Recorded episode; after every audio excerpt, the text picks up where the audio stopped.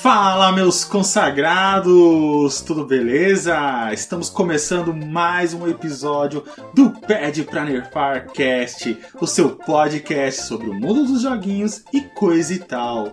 E para embarcar nesta jornada comigo desse episódio, minha amiga consagrada Andresa Biplays. Alô, consagrado!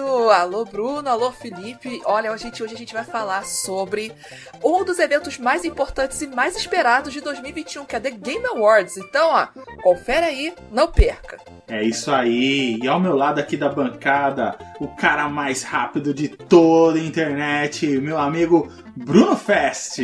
E aí, pessoal, tudo bem com vocês? É, galera, hoje nós vamos falar do Oscar dos Games, hein? Uhul! Hoje vai ser muito legal. Boa, boa, isso aí. E o rapaz da voz sedutora e arte maravilhosa, meu amigo Felipe Carneiro. Olá, olá, olá, Andrés, olá, Índio, olá, Brunão. E hoje é aquele dia que a gente fala: é um absurdo a gente não ter acesso a todos esses consoles para jogar esses jogos maravilhosos que a gente só fica, meu Deus do céu, quero! Concordo. Boa, né? Sem mais delongas, né? A gente vai falar hoje sobre a premiação do The Game Awards, que é o nosso jogo do ano. E roda a vinheta, editor! Pede pra Nefar Cast. Você, querido ouvinte, que gostaria de ajudar e crescer esse nosso projeto, se inscreva no nosso canal do YouTube, deixe o seu like, compartilhe com os amigos para que o podcast tenha um alcance maior para mais pessoas que conheçam o nosso projeto. E lembrando que também estamos no Spotify, iTunes, Google Podcast e demais agregadores para quem gosta e curte apenas de escutar a versão em áudio, beleza? Mas aproveita aí, espalhe a palavra, seguindo a gente também no nosso canal aqui do YouTube, beleza? E sigam também o podcast nas redes sociais. No Twitter é arroba e no Instagram arroba Cast. Então, bora para o papo de hoje. Nerf this! Meu querido ouvinte e amigos da bancada desse podcast, Estamos no último mês do ano e sabemos que todos os anos temos a celebração dos jogos, que é o The Game Awards, conhecido como o Oscar dos videogames. Entramos em um clima de celebração mesmo, pois o TGA, né, como assim chamado, é um show à parte pois além da celebração, temos apresentações musicais, temos grandes anúncios de jogos para o ano seguinte e, claro, as premiações em suas diversas categorias e consagrando o evento com a categoria mais importante, que é o Game of the Year, né? O jogo do ano. Criado por Jeff Kigley. Nossa, esse nome é difícil de falar, hein? Jeff Kigley. Esse formato, como conhecemos hoje do evento, é desde 2014.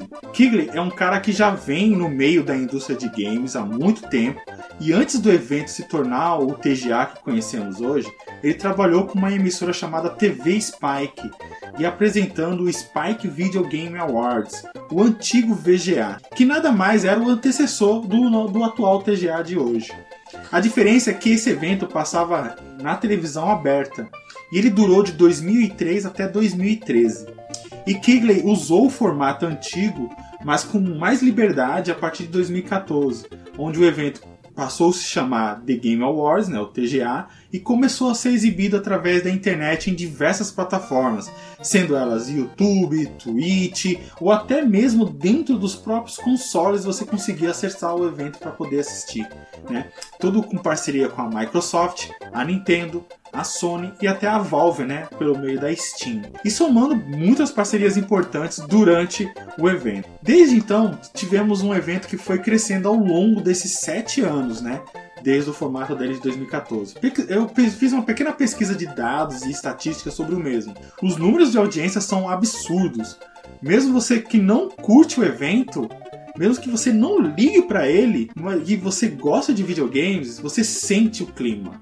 Não tem como. É A pessoa pode falar para mim, ah, eu não, não tem importância para mim.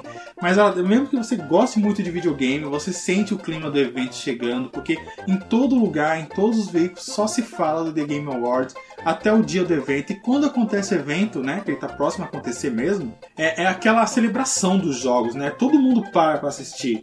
Independente se você fica até o final ou não, mas todo mundo para assistir. Grandes veículos é, acompanham, amigos de, de streams, de, de YouTube também fazem suas lives, acompanham o evento. Então é, é realmente uma celebração o, o dia do evento, independente se você gosta ou não. E a primeira edição de 2014 teve quase 2 milhões de espectadores. 2 milhões, a de 2014. Passou-se 7 anos.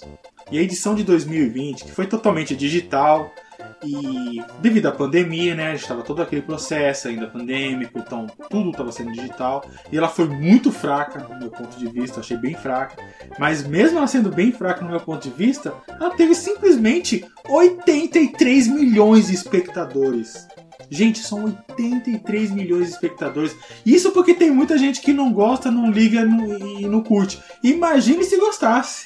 Olha a importância e as proporções que esse evento tomou, e tudo isso graças à mente criativa do Kigley, que soube acompanhar a indústria e sabe como aquecer o mercado. Ele se torna um showman, né?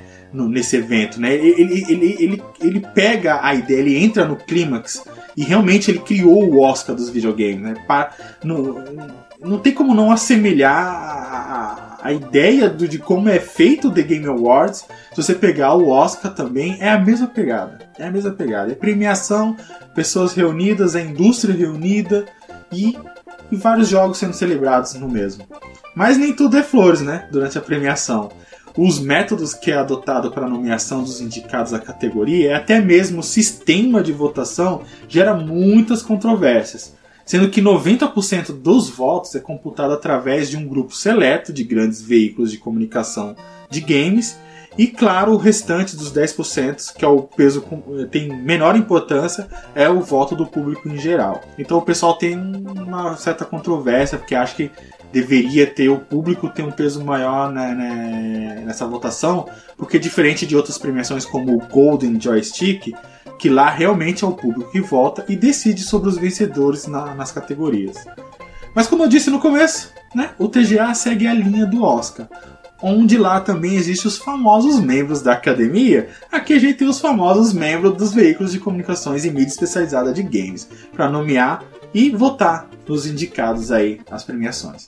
Mesmo assim, particularmente, não tira o brilho da apresentação para mim, né? Particularmente para mim não tira. Claro que os mais acalorados reclamam do, do, do tal vencedor em certas categorias e criticam até mesmo os indicados. Mas para esse ponto eu sempre digo e sempre vou bater nessa tecla. Independente da premiação, quem, quem venha a vencer o Game of the Year, o jogo do ano, quem escolhe é você, meu caro ouvinte meu querido telespectador. O que te realmente agradou não é a mídia especializada e não é a premiação de eventos que ditam qual foi o seu jogo do ano. Sempre o controle está nas suas mãos. Sempre. O seu jogo do ano vai ser sempre o jogo que realmente te cativou. Pode ser nenhum dos seis indicados que estão aqui concorrendo.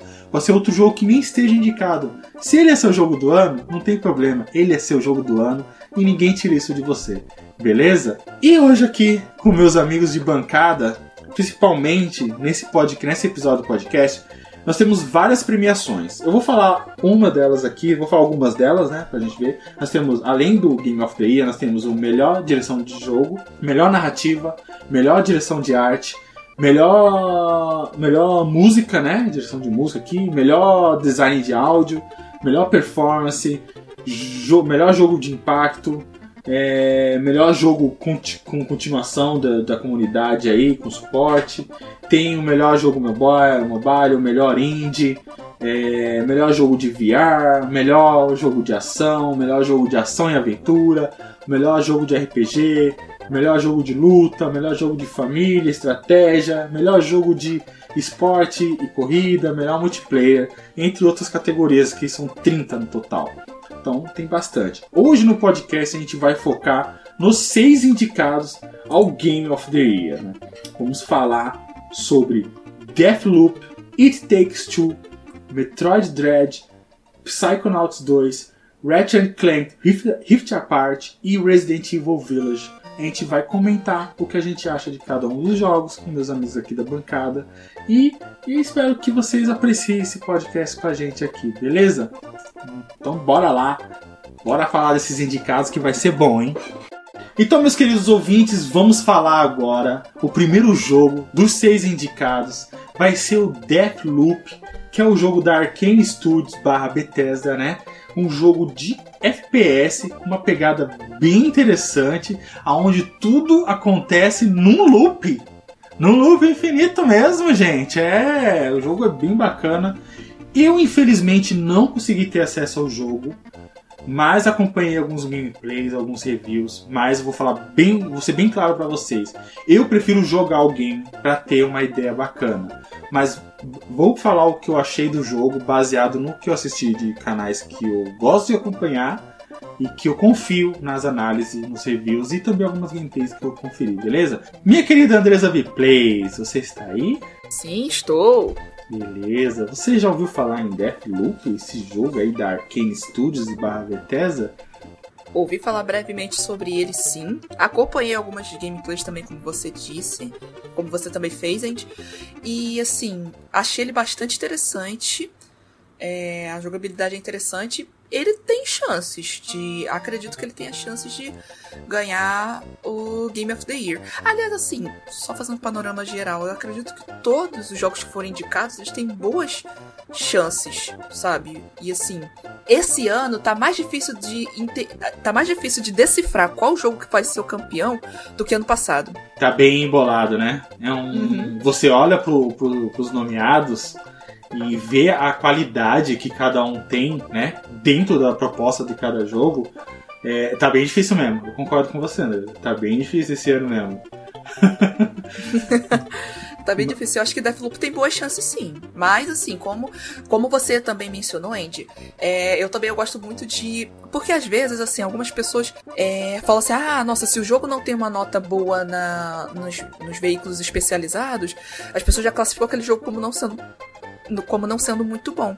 Às vezes é bom nós mesmos termos a experiência para a gente poder tirar uma conclusão a respeito disso. Às vezes tem jogo que pode não ser muito aclamado pela mídia, mas pode ser um jogo que pode trazer uma experiência muito boa, pessoal. Sim, eu tenho um, eu tenho um, eu tenho um exemplo bem bacana e recentemente que eu achei que ele ia entrar aqui como indicado e acabou não entrando. É o Kena. Sim, sim, Kena é um jogo que tá bem bonito, é um jogo que tá muito bem feito.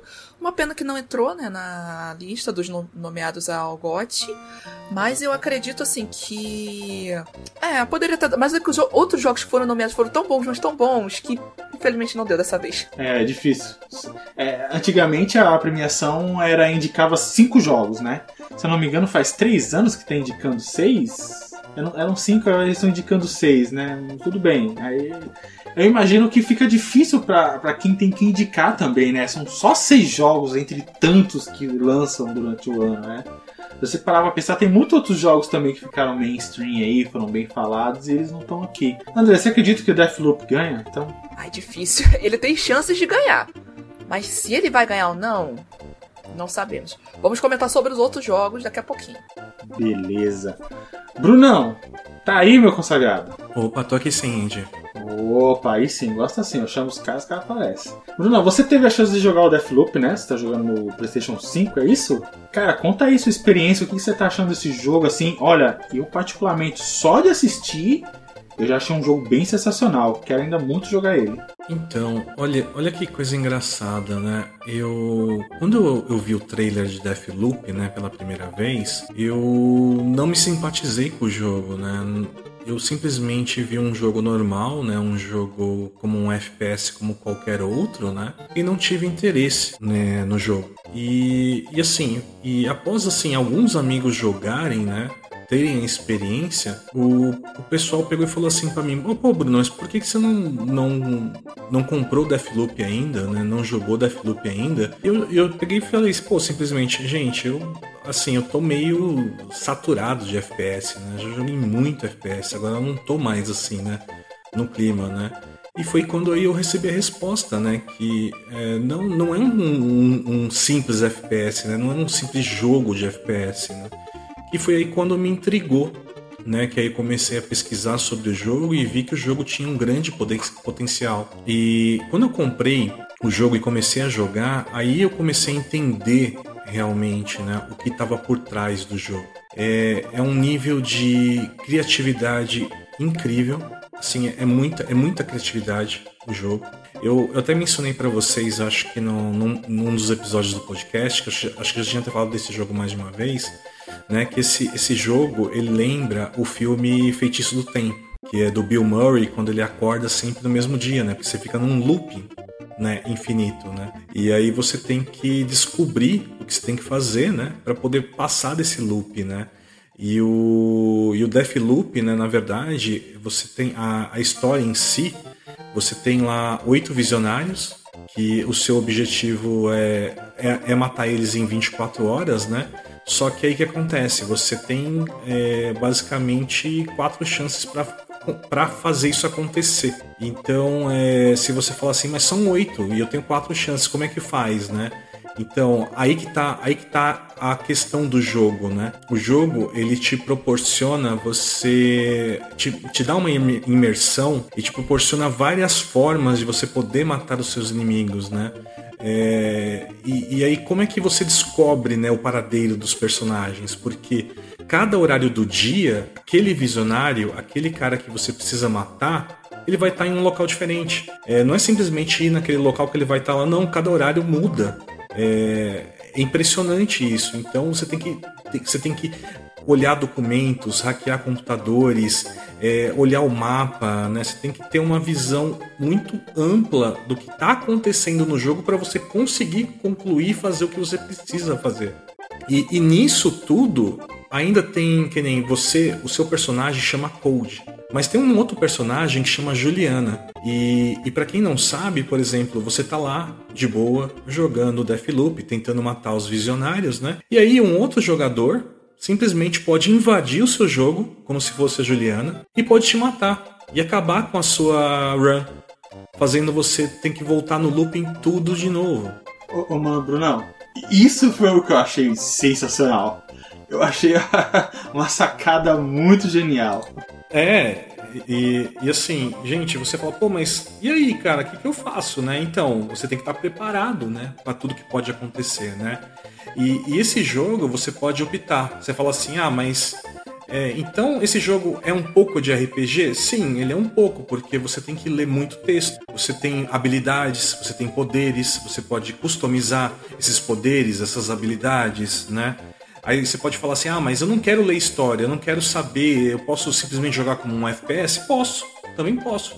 Posso pegar e ficar indo para tudo quanto é lado, atirando, matando tudo quanto é gente, mas, mas se, se você ler, se você pesquisar, se você entrar na história do jogo, aí você vai perceber realmente que o jogo foi feito para aquilo, né? O, o, roteiro do jogo é extremamente afiado, extremamente afiado. É muito, ele te prende de uma forma que você fala, nossa. E, e o diálogo entre entre a Juliana e o coach durante toda a narrativa, durante todo o jogo, é extremamente engraçado. Você dá gargalhadas assim de, de, de dar risada, né? E, e não é à toa, né, que esse jogo ele, ele é o favorito né? Ele é o favorito entre todos. E por quê? Porque ele é o único jogo dos seis indicados que está, com, está concorrendo a nove categorias. Então, ah, mas, por, mas eh, ele, por causa que ele está sendo indicado em, no, em nove, ele é o favorito? Sim, porque ele é o que tem a, maior chance. Se vocês olharem todos os GOTs passados, né? O que, que, que, acontece? Por exemplo, vamos pensar no The Last of Us. Era o que tinha mais indicações. Ele acabou sendo o campeão, né? Eu não estou falando que é a, é a, regra, mas ele acaba sendo o favorito. Então, esse, esse jogo, eu achei que tudo nele foi feito com maestria, sabe? E ele, e ele é um jogo que, se ganhar, ele é muito merecedor. É, eu entendi, Bruno. É, meio que é bem simples, né? É o conjunto da obra. Se o jogo é indicado a muitas categorias, é porque o jogo tá, está indo bem e ele tem um conjunto da obra bem, bem completo mesmo. Então, a, o pensamento é, é, bem simples mesmo. Cara, vai ganhar, porque se ele está concorrendo a outras categorias além do jogo do ano, é porque o jogo realmente está muito bom, né? Ele, ele, ele, ele tá com primor técnico em cada parte que, que é necessário, né? Sim, ent entendeu? Então é por isso que ele acaba, né, meio que sendo tipo o favorito ao, ao, ao prêmio, né? Mas isso não quer dizer que ele realmente vai ganhar, né? Porque pode ser que o pessoal entenda que não. Ele, ele realmente tem muitas coisas para ganhar, mas ainda assim ele não é o, o total merecedor.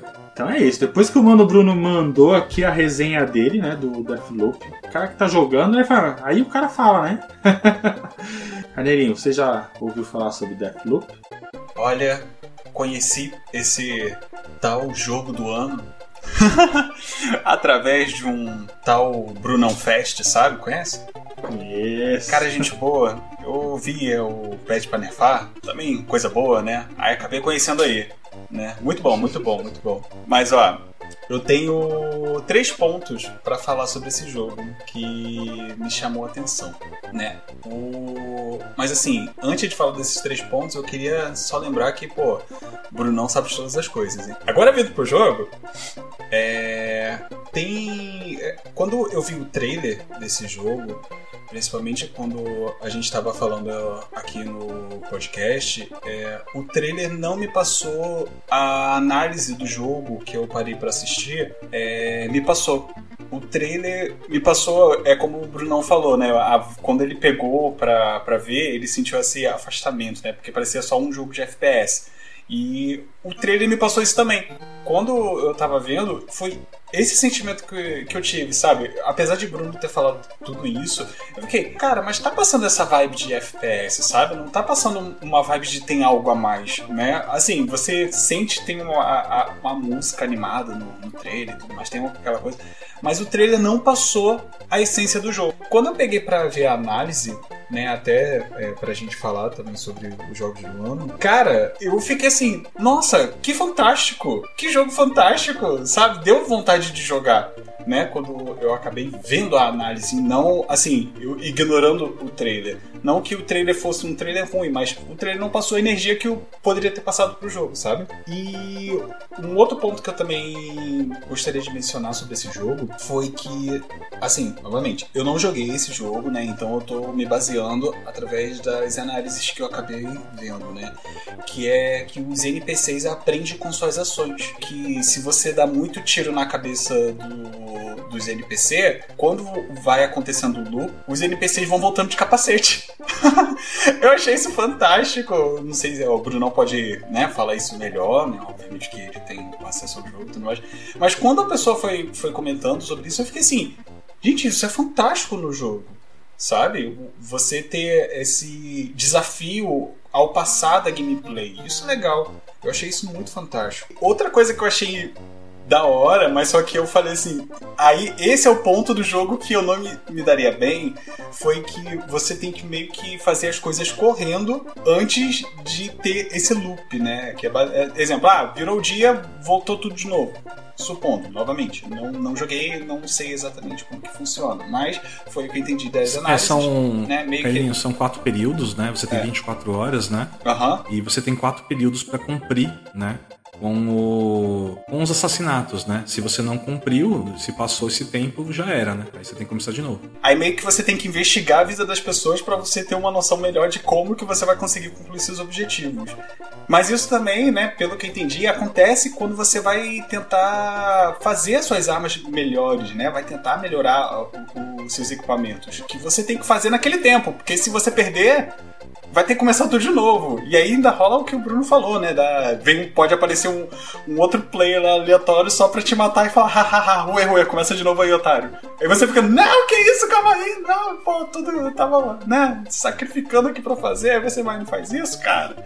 Né, Então, eu achei essa, esse conjunto do, do jogo muito da hora e que volta ao primeiro ponto que eu falei. Cara, o trailer não passou é, isso que o jogo teve tanta força, né? Assim, pelo menos foi o que eu senti na hora que eu tava acompanhando. Que isso é muito da hora. Eu achei isso muito da hora. E realmente, vendo gameplays e análise do jogo, cara, e aí eu me surpreendi. E quero rapidamente ver como é que eu vou conseguir jogar esse jogo, porque eu quero, jogar ele, quero muito jogar. Ele me interessou bastante. A trilha sonora desse jogo tá, tá muito boa. A trilha sonora tá muito boa desse game. É, o lance do, do looping, né? De você fazer todos os contratos de assassinato para poder é, resolver o jogo e assim você volta isso me lembra tanto Majora's Mask, se você não terminar o dia, não tiver todo um dia lá, a lua cai, já era. Nossa, eu ia falar isso. É, e eu, Tem uma vibe bem Majora's Mask mesmo. Exa exatamente. É, é, uma, é uma pegada, né? É tipo assim, não, a gente não tá querendo comparar os jogos, tá, galera? Meu querido ouvinte, fica tranquilo. Majora's Mask é Majora's Mask. É, é que, tipo, a, a ideia, assim, o, a vibe do jogo, né? Meio que você contra o tempo, sabe? Você tem um limite para fazer as coisas. eu, achei, eu achei bem bacana. E a Arcane Studios, ela é um estúdio muito bom, gente. Muito bom. É, eles não, não vêm agora só com Deathloop, né? Eles vêm de Dishonored, que é um jogo bem, bem bem trabalhado, com uma qualidade técnica boa, difícil. São considerados jogos difíceis, tanto o primeiro como o segundo. Eles fizeram o Prey também, é um jogo bem bacana. O, eu, o que eu não sabia é que eles tinham, junto com, com a Bethesda, o Wolfenstein lá, Youngblood, também foi com eles. Não, não, não lembrava. Eu, pior que eu joguei esse Wolfenstein aí, achei bem ba...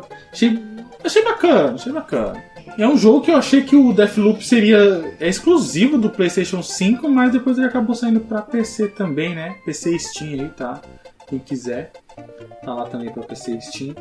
E cara, eu gostei muito, gostei muito do que eu vi. Quero jogar. Assim, e sobre as indicações, que nem o Bruno falou, que ele tá concorrendo, cara, eu eu acho que realmente o Deathloop é o grande favorito para levar a premiação. Ele é o grande favorito pelo conjunto da obra de gameplay, a narrativa, o som do jogo, né, a trilha sonora, a, essa pegada que o Bruno falou da comédia, né, do, dos diálogos, cara. Isso também foi uma coisa que eu vi na análise, nos gameplay. Eu falei, caralho, é, é bem sensacional. É escrachado em muitos momentos, mas é o escrachado dentro da proposta do jogo e você se diverte com, com, com os diálogos. Então, é, realmente, eu, eu acho que o Deathloop pode levar com muitas folgas é, essa premiação e é um jogo que vai merecer. E outra coisa que eu tava aqui bem guardando para ele, ele é um jogo que eu acho que muita gente, como o Bruno, como o Carneiro, como eu, eu não sei se a Andresa teve essa mesma sensação, a gente viu o gameplay na, nos trailers e, e, e, não, não entregava, sabe? Era mais um FPS. Esse jogo precisou cair em, em, mídia especializada, em grandes streamers, para ele sair mesmo e todo mundo falar, pô, esse jogo é bom. E aí ele ganhar a boca do povo e aí começar todo mundo ver e olhar e falar, não, esse jogo aqui é bom, esse jogo é diferente, esse jogo tem algo a mais, entendeu? Então realmente ele tá aí badalado aí e, e merece. Muito bom. Parabéns ao pessoal da Arcane Studios aí. E se ganhar, eu vou ficar feliz por eles e como eu vou pela ideia da Andresa. Os seis indicados desse ano são jogos que são muito bons dentro da proposta deles e, e é bem difícil. É difícil mesmo de saber quem realmente vai ganhar. Mas o grande favorito está aí, tá o Deathloop, pela, pelo conjunto da obra dele. Vamos passar para o segundo jogo aqui, que é um jogo que é bem quentinho do coração. Bem quentinho. É o It Takes Two o jogo feito pela Hazelight Studios, né, em parceria com a Electronic Arts, que é o do, desenvolvido pelo mesmo, pelo mesmo cara lá que fez o A Way Out, né? E esse It Takes Two, eu tô muito triste, porque eu não consegui jogar ele antes dessa gravação. E eu queria ter muito jogado ele. Muito.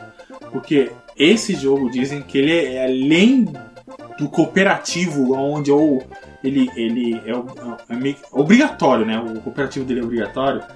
Ele tem uma história que realmente toca você, né? Ele faz você, né? É, é meio que, tipo, é passar pelos obstáculos junto, sabe?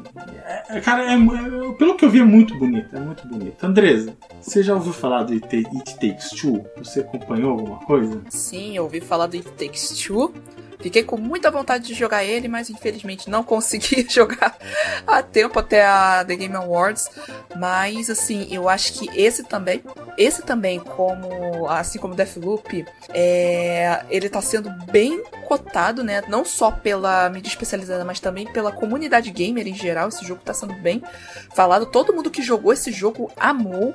É, falou super bem, falou que, nossa, eu acho que esse tem, dentre os títulos, assim, tipo, é, esteja difícil de saber quais os que. qual jogo pode ganhar Game, Game of the Year, eu acho que se dependesse da comunidade gamer, eu acho que It Takes Two vencia. Porque ele realmente é um jogo que é, é bem diferente dos outros. É, ele é um jogo diferenciado mesmo. Você vê a, a crítica em cima do jogo, é, o público, né? O, todo mundo que jogou.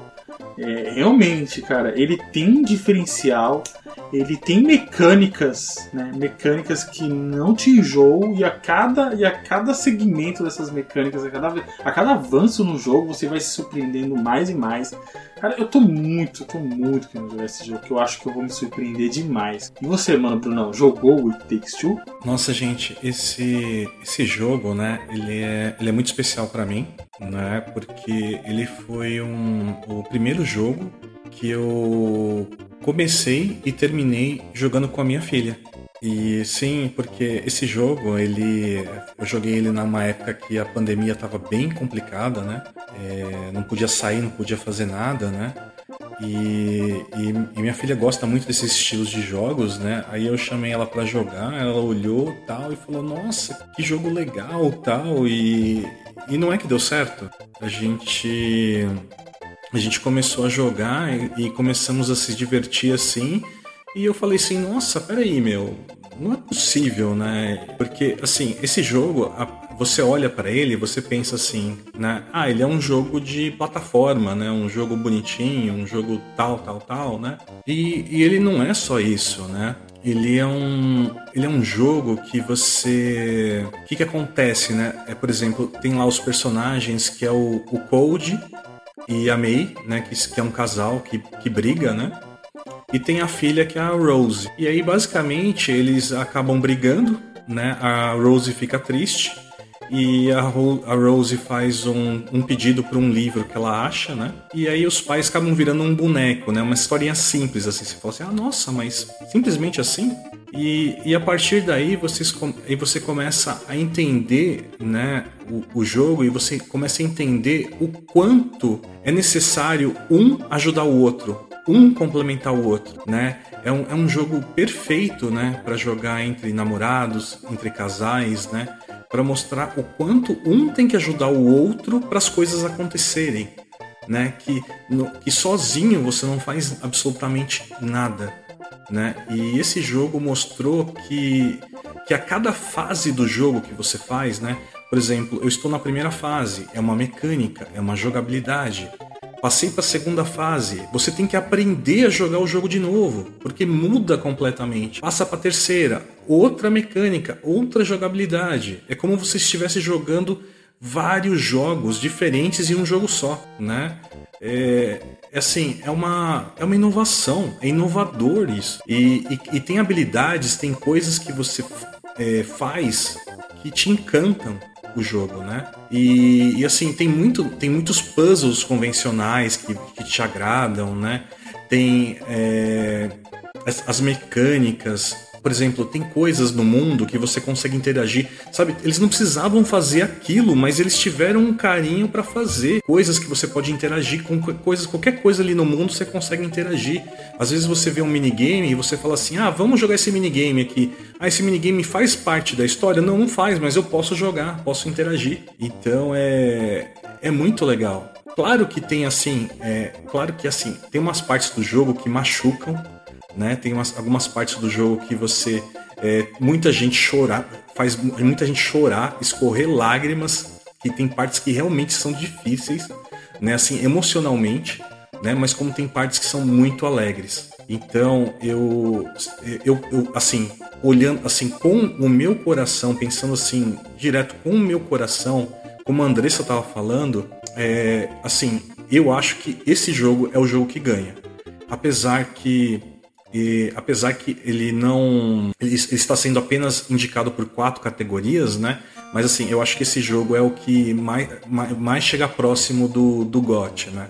Por toda a paixão, inovação, por todo o amor e todo o carinho, né? Que, que essa produtora teve, né? Que eu, te, eu nossa, até esqueci o. o é, é, exatamente, né? Para fazer. E olha, é, esse, esse jogo eu falo para vocês, vocês precisam jogar. É, mano, Bruno, é sensacional. Isso que você falou aí sobre se emocionar com o jogo, eu vi alguns reacting, sabe? De jogando game, de casais finalizando o jogo. Tipo, os caras não conseguiam nem conversar, nem falar, porque, tipo, a emoção que toca em certas partes. Ah, e tem. Esse jogo realmente é um, é um jogo diferenciado, sabe? Eu, nossa, eu tô muito na vontade de jogar. Sim, nós temos Deus, assim influenciadores bem grandes com muitos seguidores que choraram na gameplay, né? choraram assim muito, né, em algumas partes do jogo, porque esse jogo ele é tem partes que são muito tocantes, muito emocionantes, né? É, é muito difícil não você não se tocar com determinadas partes do jogo. Um jogão mesmo, um jogão. Carneirinho, você viu sobre o It Takes Two? Como você mesmo disse, como a gente gostaria de ter todos os consoles e ter acesso a todos esses jogos, né? Gente, e esse jogo, assim, é, sempre quando eu vejo um jogo com uma arte mais puxada para um cartoon, para um desenho animado, eu vai me chamar a atenção. Esse jogo ele tem uma arte muito bonita. Esse jogo ele tem um, assim, ele dá um, um sentimento muito gostosinho de você querer jogar. E quando você, pelo menos assim, quando eu comecei a ver a gameplay desse jogo, eu não imaginei que eu teria tantos assuntos pessoais e sérios sendo abordados de uma forma tão descontraída ao ponto de, como vocês falaram, de chegar você tá chorando pelo que tá acontecendo, sabe? Porque esse jogo é, é forte, é um jogo forte, né? E, novamente, por ele ter toda aquela, aquela arte bonitinha, o, o livro que fica dançando, eu, eu, eu me encantei, sabe? Eu me encantei. E eu fui para ver esse jogo de uma forma muito leve.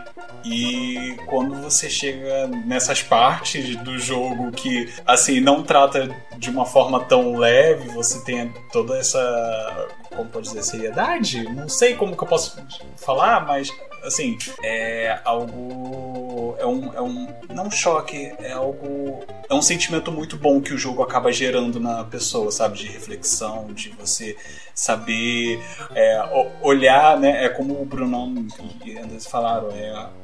O jogo é para você jogar co-op, e, mas o co-op é, é, como é uma consequência do real motivo de você ter alguém no teu lado, sabe? A importância de você ter alguém do teu lado e o valor dessa pessoa que tá no teu lado, sabe?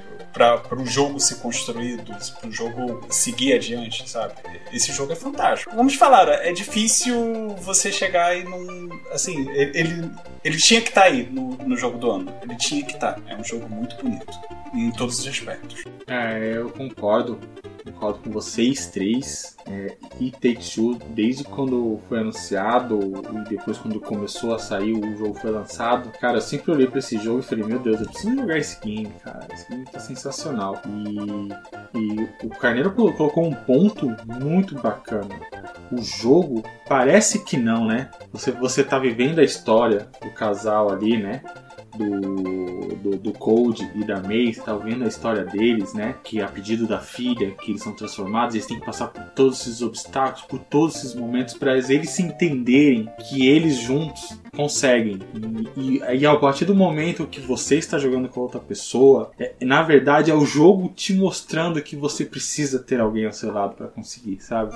É muito foda. Eu achei isso sensacional. Eu, de coração, também quero muito que o It Takes Two ganhe, porque pela proposta, por tudo que ele ele quis passar, né, a- o sentimento e, e também, cara, é, como o Bruno falou, eu tava acompanhando, né, algumas gameplay. É incrível como a cada momento é um jogo novo. Cada momento é um jogo novo. Ele nunca é o mesmo jogo. Você, você- se você falar assim, ah, será que eu vou enjoar dessa gameplay? Não, na próxima fase você já tá jogando outro jogo, tá jogando outra gameplay. Cara, é a dedicação mesmo e o carinho e a evolução da mecânicas de você fazer um multiplayer, né? Porque ele remete àquele multiplayer clássico, a tela dividida, né? Como a gente jogava antigamente. É muito bacana. Eu, sinceramente, eu acho o It Takes Two um, um dos jogos mais fantásticos e sensacionais e inovadores e emocionantes de 2021, gente. Com sem sombra de dúvida. É um verdadeiro Jogão. multiplayer. É o verdadeiro. Esse é o verdadeiro multiplayer. é, gente. Gente, eu vou pular o terceiro indicado porque eu sei que todo mundo quer falar com ele com mais de coração. Então eu vou, eu vou, eu vou passar para o quarto aqui, que é o Psychonauts 2, o jogo que é da Double Fine e da Xbox Game Studios. Eu só tenho 5, 6 horas de gameplay e já considero pacas. já considero pacas. Esse jogo é muito bom e é muito gostoso de jogar, muito bom. Andresa Replays, minha consagrada. Você que tá chegando no mundo do- da caixinha aí, dos caixinha, né? Não vou falar os Ista, não, dos caixinha aqui. Psychonauts 2, você viu, jogou, teve alguma experiência? Como me conta aí. Dentre esses jogos que estão sendo indicados ao GOT, esse foi o que eu menos vi, assim, foi o que eu menos é, vi, tive contato, mas também ele tá na minha lista aí de jogos pra eu poder jogar e testar a tempo. Pra eu poder jogar e testar a tempo, é, ou pelo menos esse ano, ou ano que vem, tudo. Agora que, agora que eu estou entrando no mundo da, da caixinha verde, então eu quero, eu quero conhecer esse jogo. Então, acho que ele tem boas chances de ganhar, mas eu acho que os outros títulos que já mencionamos anteriormente, eu acho que esses têm chances mais fortes. Boa. Psychonauts 2 é. Nossa, eu tô apaixonado por esse jogo. Apaixonado mesmo. Mano, Brunão, você jogou Psychonauts 2, né? Fala aí pra nós aí. Eu, eu, eu joguei, né? E, e esse jogo, eu. Como que eu posso dizer assim? Ele. eu- Assim, a Microsoft, né? A Double Fine, teve um, um carinho muito grande, né? Por esse, por esse jogo, né? Às vezes as pessoas que nem. O que, que muito acontece, né? Com o, o, o Psychonauts 2, né? As pessoas olham e falam assim: nossa, eu, que estranho, né? Essa arte, né? Nossa, esses gráficos aqui, que, que coisa estranha esse personagem, né? E, e aí a- e as pessoas acabam não jogando, né? Acabam pulando, deixando de lado, né? E, e, e- não sabem o jogo incrível, né? Que eles estão perdendo. É, a lore desse jogo, a, a temática são, são ricos demais. É, ele tem uma, uma dose de combates muito bom, muito bom, né? Ele tem vários tipos de inimigos diferentes. É, você pode combinar poderes. Né? Eu sei que você vai falar assim, ah, mas o jogo é difícil. Não, ele não, não é difícil, mas é um, é um jogo muito divertido. Os, os mundos deles são extremamente criativos, né? Então, às vezes você tá num, num mundo que é puro rock and roll e depois você vai para um mundo que é um cassino ou um mundo que é um, um- um de escritores, assim, uma terra de escritores. Então, é, tem uma variedade muito grande, assim, que você se apaixona, né? Eu, eu me apaixonei pelo rock, tá? Né? Por causa que, é, quem não sabe, né? O mundo do rock, ele é interpretado e é cantado pelo Jack Black, né? O ator de Hollywood. E esse cara, ele é fenomenal, né? Eu gosto dele, assim, desde a escola do rock, né? Não sei se vocês assistiram, né? E, e assim, ele faz um- uma interpretação sensacional, assim, muito, muito legal. Você, eh, você se apaixona facilmente pelo jogo. É, a arte, Ele, ele tem uns temas bem, bem tensos também. Ele trata temas bem Sim. tensos, sabe? sim, o, o texto, os textos dele é bem afiado, né? Não sei se você percebeu, né, Indy? Assim, a, a conversação, ele, ele, faz, eh, ele faz você se, a- se apegar aos personagens, né? De, de tanto texto ser muito afiado, você, você vai se apegando. E aí, o que, que acontece? O jogo já tem um carisma muito grande, né? Então, e, e além disso, ele é muito bem humorado. Então, é, é- é tipo uma combinação explosiva, né? Assim, o que, que, que o jogo tem. Então, é, não, tem não, tem, não tem o porquê ele não está onde ele está agora. Ele é um, ele é um jogo que brinca muito com, com, com- Porque, tipo assim, sabe o que são os Psychonauts 2. Os, os Psychonauts, na verdade, né? Eles são seres que entram na mente das pessoas pra né, combater é, os, é, é, é, as- os sentimentos, sabe? Os próprios sentimentos. Então, tipo assim, você lida muito com, com coisas que realmente o ser humano lida na vida real. Só que ele passa de uma forma mais agradável, porque é um jogo de aventura, né?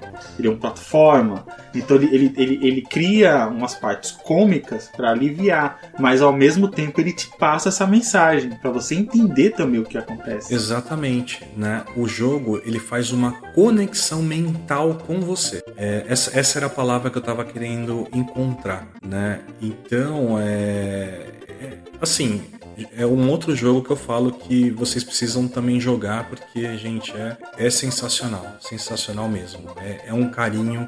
Vocês falam assim, nossa, mas, meu, a Double Fine teve um carinho por esse Teve, gente. Teve um carinho enorme por esse jogo. Vale muito a pena. E é um jogo também que, se ganhar, merece também. Ah, merece muito. Merece muito. É como, voltamos, né? O que a Andresa falou no começo. Os seis indicados aqui são, são jogos que realmente, dentro da sua proposta, eles merecem. Merecem demais.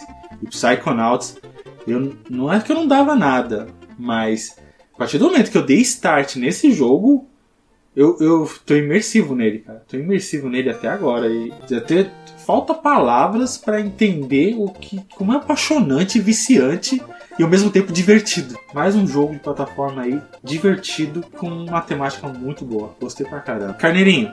Eu? Psychonauts 2. O que falar depois de todas essas aulas, né? É difícil, é muito difícil. Mas, assim, é é o. Quando eu vi esse jogo, eu me senti naquela. a era da Pixar em 1998, quando eles lançaram Ida de Inseto. Obrigado, Carneiro. Acabamos agora essa, é, é esse podcast. o quê? Não, obrigado, Carneiro. Obrigado. Como assim? É isso, obrigado, Carneiro. Como assim, gente? Acaba não, nem terminei de falar. Acabei, gente. Não encerrou, gente. Não encerrou. Não, encerrou, não encerrou. Brincadeira. Mas, Carneirinho, obrigado. Essa foi a melhor é... definição. É porque o que acontece? A Pixar já, ela tem no seu cerne de, de narrativa tratar de coisas sérias de uma forma de desenho animado. Então trata sérios de coisa de uma forma mais leve, mas não tirando a seriedade do assunto. E esse jogo, ele me passou esse clima, sabe? E é aquele clima literalmente é como se eu estivesse vendo vida de inseto, sabe? É é uma arte diferenciada. Você vê, você sente alguma coisa assim, é estranho, mas não é algo que te impede de você querer consumir, né? Mas você sente algo estranho. E quando você acaba imergindo nesse mundo, você começa a ver, é, sabe, o personagem dentro da mente, né, de um determinado ser lá tratando sobre depressão, sobre isolamento, sobre X, Y, Z assuntos, né? Não, não vale a pena a gente também falar tudo aqui, não, porque quem quiser. É jogar... sobre até tomar decisões é, importantes, né? né? Ele, te dá, ele, te dá, ele te dá um série de que, tipo, se uma decisão se une com outra decisão, forma o discernimento da pessoa. Não é isso, mano, Bruno, também? Acho isso sensacional, cara. É, e esse jogo, ele passa muito disso de uma forma, assim, é, com maestria, né? É, é, é, o que a gente chama de, não, está fazendo com maestria. E ele faz isso de uma forma que, assim, o adulto vai jogar, ele vai sentir, e a criança vai jogar e vai sentir. Obviamente, os impactos de, de um adulto para uma criança para determinados sentimentos é diferente, mas não, assim, o entendimento sobre o que está acontecendo recebe, né? A, a, a pessoa consegue receber é, de forma positiva, né? Entendi. Então, a, acho que é assim que funciona né? Digamos assim. E eu senti muito disso desse jogo. Assim, além de tudo que vocês já falaram, além de toda essa, né, essa aula que vocês deram sobre esse jogo, é, eu acho que é, esse é um ponto que ficou muito forte em mim quando eu vi esse jogo e vi gameplay, vi as análises e é só algo que me confirmou. É, é como se eu estivesse lá na, na era da Pixar de vida de inseto, sabe? Esse, esse sentimento que me passou. Caramba, Carneiro, é, essa foi a definição que realmente precisava ouvir.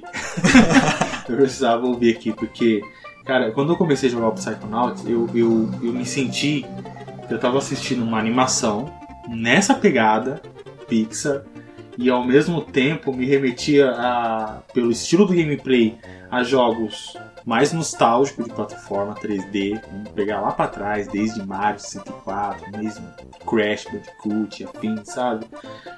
E ao mesmo tempo que ele, ele joga na sua cara é, um, um, temas mais pesados sobre sentimentos, relação, decisões de uma só que com daquela forma bem leve, cômica e ao mesmo tempo tipo uma aventura. É uma aventura e, e, e essa sua definição foi a melhor, cara. O Psychonauts 2 é um jogo que tem, vou, cara, eu sinto que eu vou terminar esse jogo, eu vou ficar triste por terminar ele.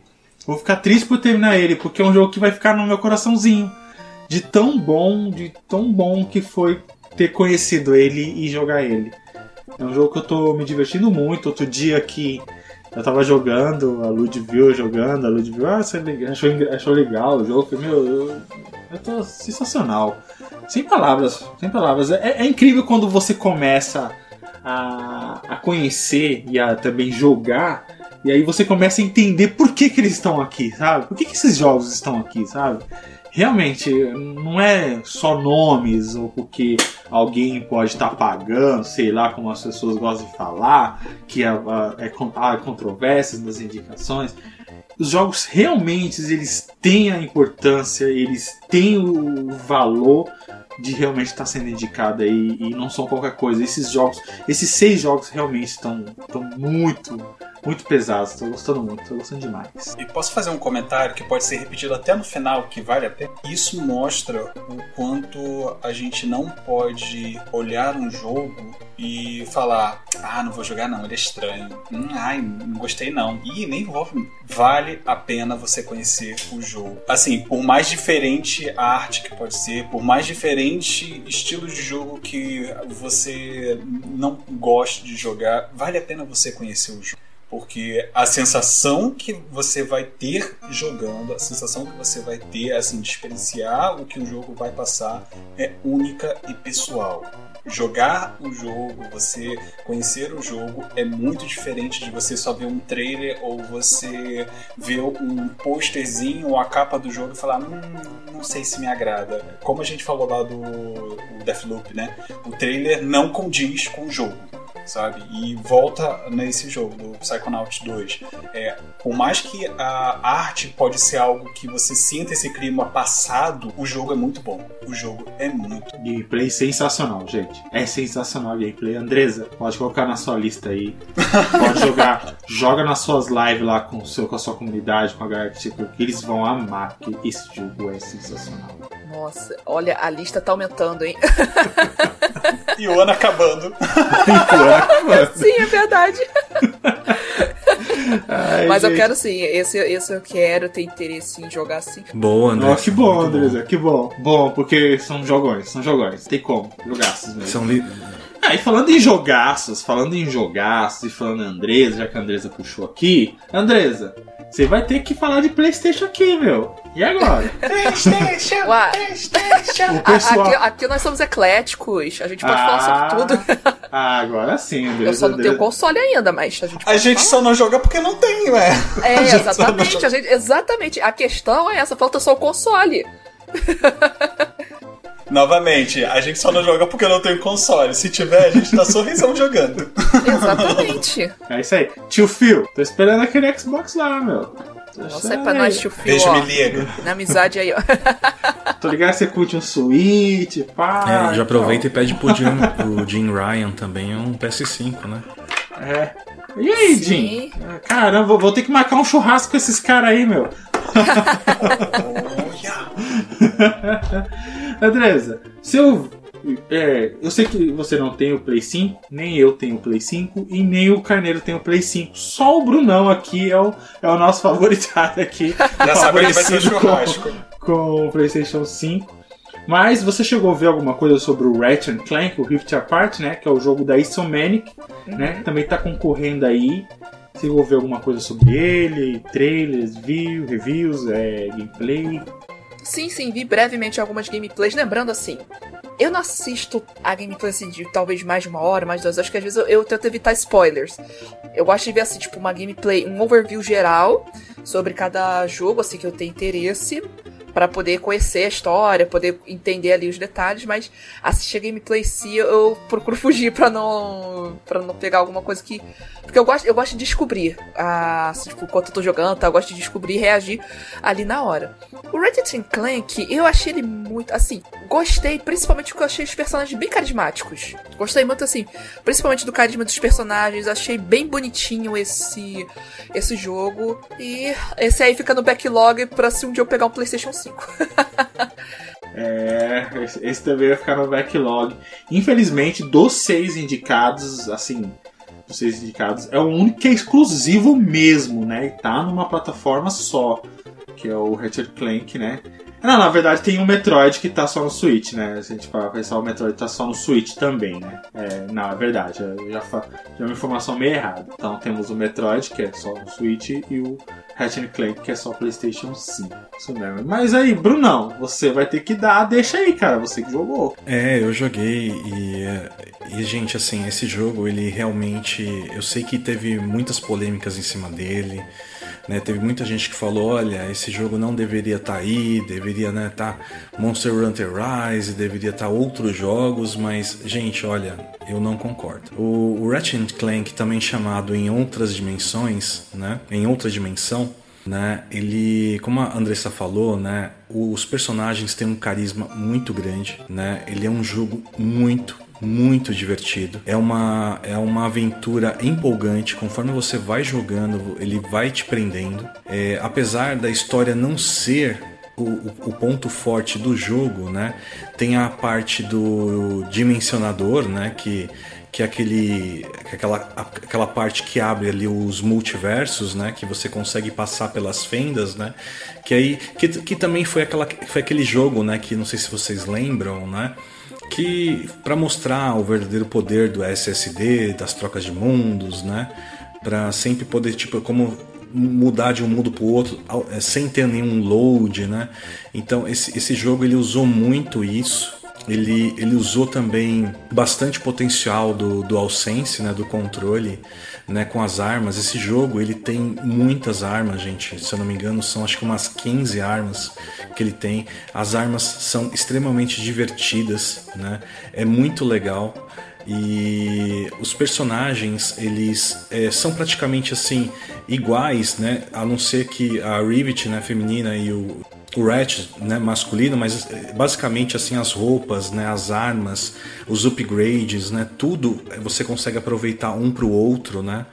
É, o jogo ele parece mesmo assim é uma animação né? É, é, muito bonito.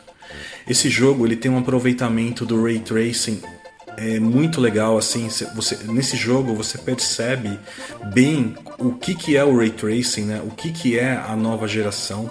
Ele assim, se você olha assim até no olho do personagem, os reflexos, né, de tudo é, é muito. Ele, ele, assim, apesar de ele. É, apesar de eu preferir sempre jogar ele em 60 FPS, mesmo assim, com Ray Tracing, você vê o quanto é bonito o jogo. Ele te vicia. O, o, o ruim desse jogo, para mim, é que quando você começa a se divertir, começa a gostar do jogo, o jogo acabou. Ele é curto. Então, é, esse jogo, ele, se eu não me engano, acho que eu, eu platinei ele em 12 horas. Nossa, né? curto, então. Então, mas é, durante as 12 horas, gente, é uma diversão garantida, é uma diversão muito boa e, e você e, e assim ele é extremamente ali é, te segura na gameplay, né? A gameplay dele é muito boa? É muito gostosa de jogar. Não, então, e, e assim, na minha opinião, gente, é, como vocês sabem, né, eu, é, foi, ele, ele foi a minha indicação, né, e, e para mim ele deveria estar onde está, sim. E assim, é, talvez, eu não, eu não acho que ele vá ganhar, né. Se ele ganhar, ok, vou comemorar, mas ele, mas é um jogo que merece estar onde está, sim, tá? Ele merece estar entre os indicados. Brunão, você falou que você falou que votou no, nele. Você votou no 6, Bruno. Você é o profeta. Você acertou os seis indicados aqui. Bruno não sabe de todas as É, coisas. nossa, essa, essa, essa de um dia antes eu acertar todos os indicados foi, foi, com- foi foda. Eu deveria ter apostado, né? Deveria ter ganhado um dinheirinho com isso aí. Será É, que ele meu. chutou ou ele já sabia? Fica aí. Não, então, mas o Eu engraçado. que o- eu, tô falando que o, eu tô achando que o Jeff Kigley bateu um fio. É, Brunão, Brunão, hello, Brunão. The number is six.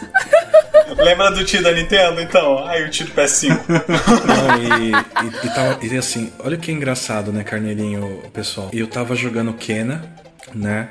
E, e Kena tava na minha lista da indicação, tava na minha lista e eu, e eu assim, tipo, gente, nossa, vou indicar esses seis, né? E aí eu comprei o Deathloop, né? E aí depois que eu comprei o Deathloop, eu tive que tirar o Kena e colocar o Deathloop no lugar. E foi aí que e foi que eu publiquei no Twitter, né? E aí foi aí que eu acertei, né? Mas ah, tava Kena né, na minha lista desde então. Ah, o Kenan, o Kenan tava na minha lista também. Eu é achei bonito. que Ken iria entrar. É, fiquei essa achei. sensação também. Mas, mas Kena eu acho que ganha de melhor indie, viu? Ele tá correndo em mais quatro. né? Sim. A direção, de, direção de de arte né? também acho, acho que talvez ganhe. A direção de arte é, é, é- tá bem concorrida também. É uma categoria que tá muito. Os jogos são muito bons, são muito bons. Carneirinho, Eu? você quer falar mesmo sobre Ratchet Clank? A gente, a gente conversou em off aqui, você falou que tem alguns probleminhas de falar desse jogo. É. O probleminha que eu tenho que falar desse jogo, gente, é que assim, eu não tenho ele. Esse é o maior problema do jogo, sabe? E Bruno, é, final de semana tá chegando, tá? Tô aí na tua casa, relaxa. Aí dá um Bom. jeito, né? Aí, acho, ok, isso, né? Mas ó, é o meu jogo favorito? Não sei. É o que eu mais quero? É. e vale ressaltar que eu acho que é a arma de cachorrinho, não é? O Bruno pode é, assim, me confirmar, mas é a arma do cachorrinho que você mira e depois sai um monte de cachorrinho pra atacar o adversário. Ah, e tem, tem. É que assim, esse, esse jogo faz tempo que eu joguei, mas tem armas de vários tipos, né? Tem até de jogar é, é, folhas, gramas, né? Que. É! Meu, é, tem, tem muita. Tem, tem muita. Assim, o pessoal teve muita criatividade nas armas. E uma, uma coisa que eu comento, que eu comentei é, hoje até antes da gravação, e, e também, né, antes da gente começar a gravar, algumas questões do PS5 é o controle dele. Tem uma. a pegada do controle do PS5 é fantástica. E usar, poder usar toda a potência desse controle para influenciar na gameplay é assim, é, é surpreendente. É porque assim, quando a gente pega o- os gatilhos do- dos controles que a gente tem em comum, né? A gente vai apertando, nivelando, né? Tipo, até o final, ou então até o meio. O PS5 não, ele tem como se fosse uma trava, né? Você não consegue fechar tudo no final se você for com uma determinada pressão. Você tem que fazer uma pressão mais forte e ele dá um, um gatilho assim, maior, né? Eu não sei explicar exatamente, né? Porque quando eu só senti a emoção, digamos assim, né?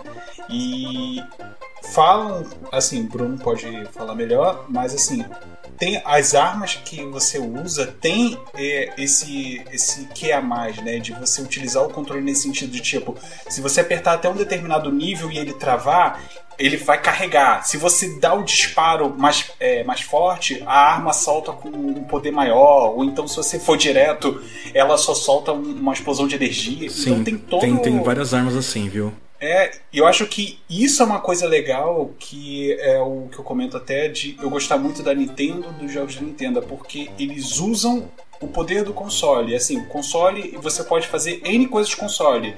E vem alguém da, do console e fala: Olha, vamos fazer um jogo para usar tudo que o console tem de direito. E eu acho isso muito da hora. E eu fiquei com uma vontade de ter esse jogo para poder jogar, para experimentar, essa, ter essa experiência que, assim, é surpreendente. É o que eu falei. Se o Psychout, é, Psychonauts 2 tem aquela vibe da Pixar de 98, o Ratchet, é, Ratchet Clank tem a vibe de 2021, Pixar 2021. E é, é esse sentimento que me passa desse jogo e é esse jogo que eu realmente quero. Vai ganhar? Não sei. Quero, quero.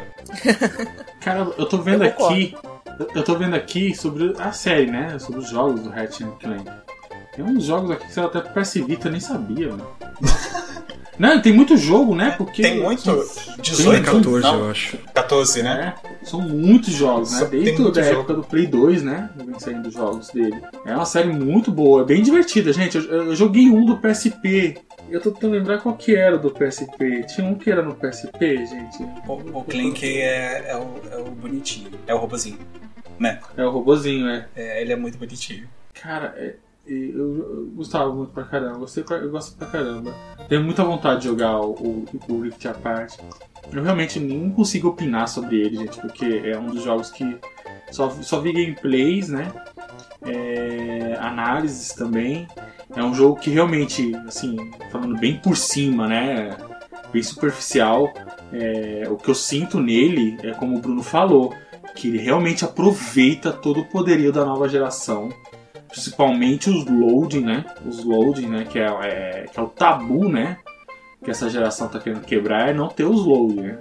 Então você, você transferir de, um- de um- uma dimensão para outra em tempo real, o próprio poder de processamento, o ray tracing, né? Com os reflexos.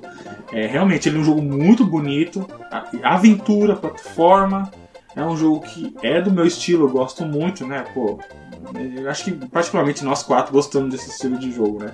Não tem jeito. Cara, eu tenho muita vontade de jogar. Eu também acho que ele, de todos, dos seis indicados, mas aí eu falo por mim que não joguei, ele corre muito por fora, mas também merece estar na indicação pelo- por, por todo o conjunto da obra, do, do, do fator técnico, gameplay, o fator diversão e o fator, e o fator de, de ser um jogo que está muito acima da média né, pra, pra nova geração também. Muito bacana. Ele Parabéns abusou do aí. PS5, né? Ah, abusa. Mas tem que ser, meu. O videogame, tá. O videogame. A proposta, tanto não só do PlayStation 5, como do Xbox, né? O Series X, né? A proposta é, que, é de trazer jogos que rodem com essa qualidade mesmo, né? Porque tem poderio pra isso, né? Viva a Enfim. tecnologia. Viva! Viva a tecnologia. É isso aí, gente. Agora a gente vai passar aqui para um joguinho de terror. Terror barração. É o famoso Resident Evil Village da Capcom. Maravilhosa, linda, que empresa, meu Deus. a Capcom nos trouxe esse ano Resident Evil Village, que é a continuação, né? Da saga do Ethan Winters, né? O protagonista do Resident Evil 7. E, gente, eu vou passar pra, pra Andresa e vou dizer uma coisa. Sabe aquela sensação de quando você finaliza um jogo, o seu sorriso tá de uma ponta a outra, de que você jogou um jogo extremamente bom e que valeu a pena todo o tempo que você gastou nele? Essa foi a sensação quando eu zerei o Resident Evil Village agora, nesse domingo pela manhã. E, e era só mandando coração pra tela, assim, sabe? Com subindo os créditos. Ô jogo bom! Ô jogo bom, gente! E já ganhou, né? Como Game of the Year no Golden Joystick, né? Premiação que teve aí no dia 23. Forte candidato, hein? Pra levar também aí no TGA, hein, gente? Forte candidato. Andresa, o que, que você me diz sobre o Resident Evil Village? Eu confesso que eu tenho medo. Esse jogo me dá medo porque. Nossa, não, a, a Lady Dimitrescu, aquela mulher gigantona. E todo aquele ambiente, né? Que é tipo. Você tá andando ali em primeira pessoa, né? E tem aqueles jump scare, tudo. Eu confesso que é um dos jogos que. Eu acho que ele me dá até mais medo do que os Resident Evil mais antigos, por exemplo.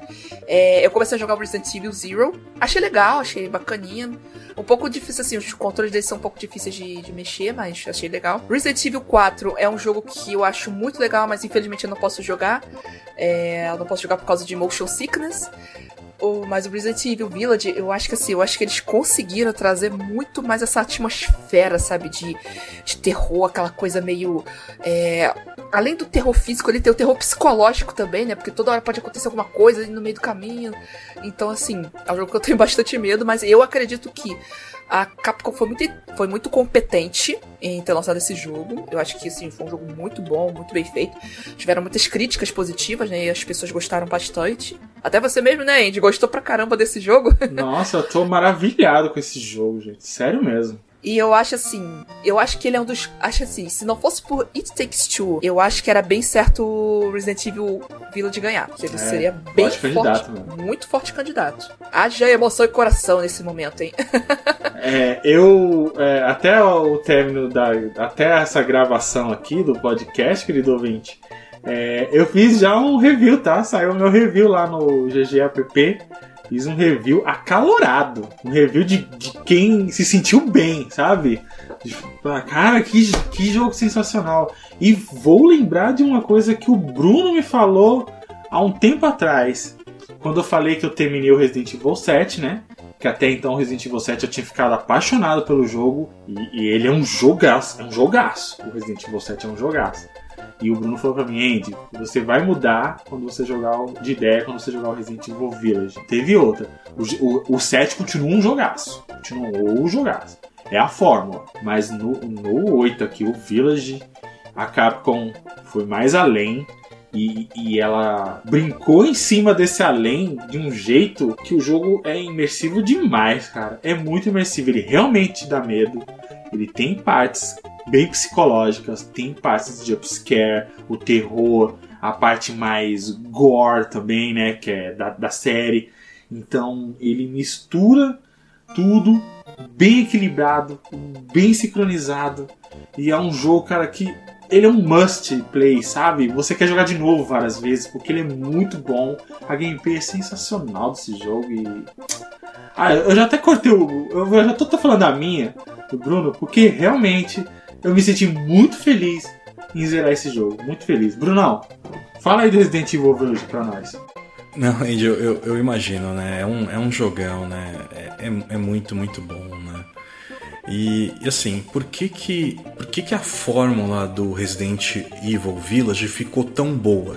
Por que que deu tanto certo isso e por que que o jogo pode ser né, o ganhador também? Né? Porque, porque a Capcom, o que a Capcom fez? Gente, vamos pegar a fórmula do Resident Evil 4 junto com a fórmula do Resident Evil 7 e vamos criar o Village? Vamos, não, não teve outra. Eles criaram um Resident Evil meio que é, eclético, meio híbrido, com muita coisa assim se vocês pe pegarem assim as cabanas né o clima né você você lembra muito de Resident Evil 4 né? E a jogabilidade te lembra muito de Resident Evil 7 e melhor, mas só que uma jogada, uma jogabilidade melhorada, né? Porque o Resident Evil 7 ele é um pouco travado, né? E o, e o Village não. O Village você já sente o personagem solto, você consegue se movimentar, você consegue fugir, né? Você consegue ter uma, uma movimentação melhor, né? É, essa parte do 7 eu concordo. Agora, depois de ter jogado o 8, eu entendi realmente o que você quis dizer para mim naquela época. Porque o 7, ele, ele, além de ele ser primeira pessoa, trazer essa mecânica de ser em primeira pessoa, ele quis ainda passar aquela vibe de ser um Resident Evil. Então ele fica um pouco mais travado. Ele é mais denso e claustrofóbico e mais travado. E no 8 ele é muito. A mobilidade é maior mesmo do personagem. Sim, né? O 8, ele. O que, que eles fizeram, né?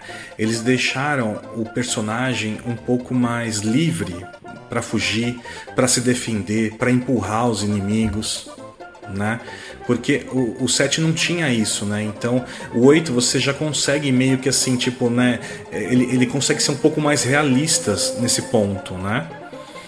Então, e aí, mas mesmo sendo mais realista, você ainda sente medo? Sente, e muito. Você sente muito medo nesse jogo. Esse jogo tem uma sonoplastia incrível. Incrível, você incrível, incrível. Exatamente, você você que que acontece com você? Você fica tenso o tempo todo. Você você fica com aquela angústia que vai aparecer alguma coisa, vai acontecer alguma coisa, né? E, e você fica naquela angústia, né? Tipo, ai meu Deus, vamos andando, vamos andando, vamos andando, né? E, e, e de repente pode, né, acontecer como não pode, mas só a sonoplastia já te deixa tenso no jogo, né? Então, é, a Capcom ela sempre consegue se inovar e sempre consegue se sobressair, né? Com essas coisas, né? É, é impressionante. E, e, e, esse jogo, que, que ainda, que, que, eles conseguiram ainda melhorar? O que, que conseguiram ainda deixar mais impressionante, né? É, esse jogo ele tem uma quantidade de armas novas, bem legais, com muitos upgrades. Né? Agora você também consegue aprender receitas, né? É, você consegue cozinhar, ganhar habilidades cozinhando permanente, né? Que é uma coisa muito legal, Né? Eu achei assim, isso, eu achei isso bem legal, porque aí o jogo te força a você explorar pegar ingrediente, pegar coisas, né? E aí você fala assim: "Ah, mas meu, eu não vou ficar explorando, vamos direto pro final". Não, o jogo quer te obrigar que você explore, né? Que você vá para qualquer canto, para que você enfrente aquele inimigo, aquele zumbi que tá te dando medo. Não, você vai lá porque eu quero que você pegue aquelas coisas, sabe? É, é bem legal isso, né? O, o Resident o Village também, os inimigos ficaram mais espertos. Né? Se você comparar com os outros Resident Evils, ele, esse, esse, os inimigos estão bem espertos, eles desviam, eles abaixam, né? Eles conseguem, às vezes, você, às vezes você erra todos os tiros se você não, não, não se concentrar para atirar ali, né? Ele te, ele te deixa num clima bem tenso. Uma, uma outra coisa que eu gostei, né? A Andressa, a Andressa até comentou, né? É, da família Dimitrescu, né? O, o, castelo de Mistresco, né? Esse, é, sabe, assim criaram uma um enredo muito bom, né? É, é, é, assim, é uma, criou uma história muito bom, um clima muito bom ali. Quando você entra ali no castelo, né? Quando você vai enfrentar ela, quando você vai enfrentar as filhas dela, puta, é um negócio muito legal. Assim, achei, achei sensacional isso, né? Assim, os puzzles também estão muito bons. É, eu achei assim, é, ah, achei assim também o ray tracing que colocaram nesse jogo também legal pra caramba, né? Porque é, você vê uma diferença do, no Ray Tracing também. Ah, uma coisa importante que eu não comentei: é o primeiro jogo da Capcom dublado em português, dublado em PTBR. Nossa, que sensacional essa Sim, dublagem, né? Lembrado. A dublagem Exa tá maravilhosa. Então, e aí, é, que nem a Andressa falou, da, da Dimitrescu, isso, quando você vê ela falando em português, aquele clima, ela, ela, ela xingando, brigando com você, tentando te matar, e as meninas tá tudo em português. Meu, você, você entra num clima ali do jogo que você fala assim, caraca, meu, né? Você sente mesmo medo, né? Então. Eu, eu, eu, tenho, eu, tenho, eu tenho a dizer, uma coisa que eu coloquei até no meu review. Se tem uma coisa que a Capcom trabalhou excepcionalmente de um jeito excelente são esses personagens que estão inseridos nessa história aí. O, o tanto, tanto os personagens como o ah, Ethan, ah, né? A história dele.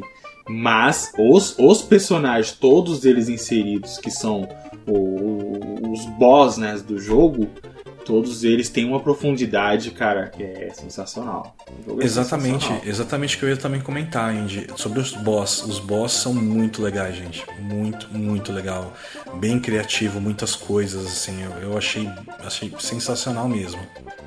Né, vocês que não jogaram, vocês precisam jogar. Vale muito a pena. É, é, é um, jogo, é um jogo que dá medo mesmo, Andresa. Isso aí eu não vou. Isso aí eu, infelizmente, eu não vou poder mentir pra você. Eu acho que ele é um dos que mais dá medo dentro da saga de Resident Evil. Pelo menos a impressão que eu tenho é essa. Dá, dá sim. É, tem, tem uma parte do jogo, André, é que assim, o legal desse jogo é assim, você jogar à noite com fone de ouvido, né? Ai, socorro! o cara até saiu da chamada, quer ver, ó? crim, crim, crim, crim. Mas, não, mas é sério. Gente, olha, esse jogo eu, eu falo para vocês. Se ele ganhar também, eu não, não vou achar ruim. É um jogão e merece. É, merece bastante. Carneirinho, você tá aí ainda? Você não ficou com medo, não, né? Tô. Ixi, ele foi embora, gente. Eu tô, Carneiro... eu tô aqui.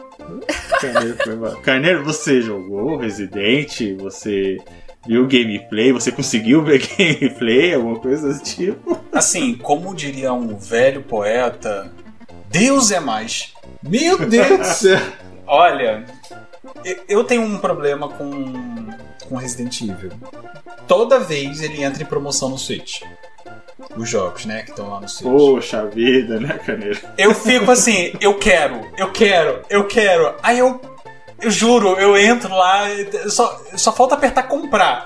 Eu falo assim, ai, mas tá tão difícil, né? Hum, ai, nossa, vai ter Pokémon ano que vem, final do ano que vem, melhor guardar o dinheiro, né? Poxa, aí eu nunca compro. Gente, eu tenho um pavor com, com esses jogos. Eu tenho. Ó, eu, eu já tenho problema de ansiedade. Aí o Bruno ainda me chega e fala assim: Não, você fica ansioso o jogo inteiro. Eu vou passar 30 horas no jogo com ansiedade. Meu Deus do céu, não, isso não, gente. Tá... Assim, não discordo, porque se o jogo é o jogo que vai te deixar com ansiedade, ele tá te entregando tudo que ele tá te prometendo. Então significa que o jogo tá fazendo um ótimo trabalho. Não estou falando que o jogo é ruim. Pelo contrário, se ele está me deixando no estado de. Ó, eu já tô sofrendo aqui de ansiedade, eu nem joguei o jogo, só tô falando dele. significa que o jogo tá entregando exatamente o que ele tá prometendo. Isso é muito bom. Mas eu acho que eu vou passar por enquanto, tá? Tá bom, Carneirinho.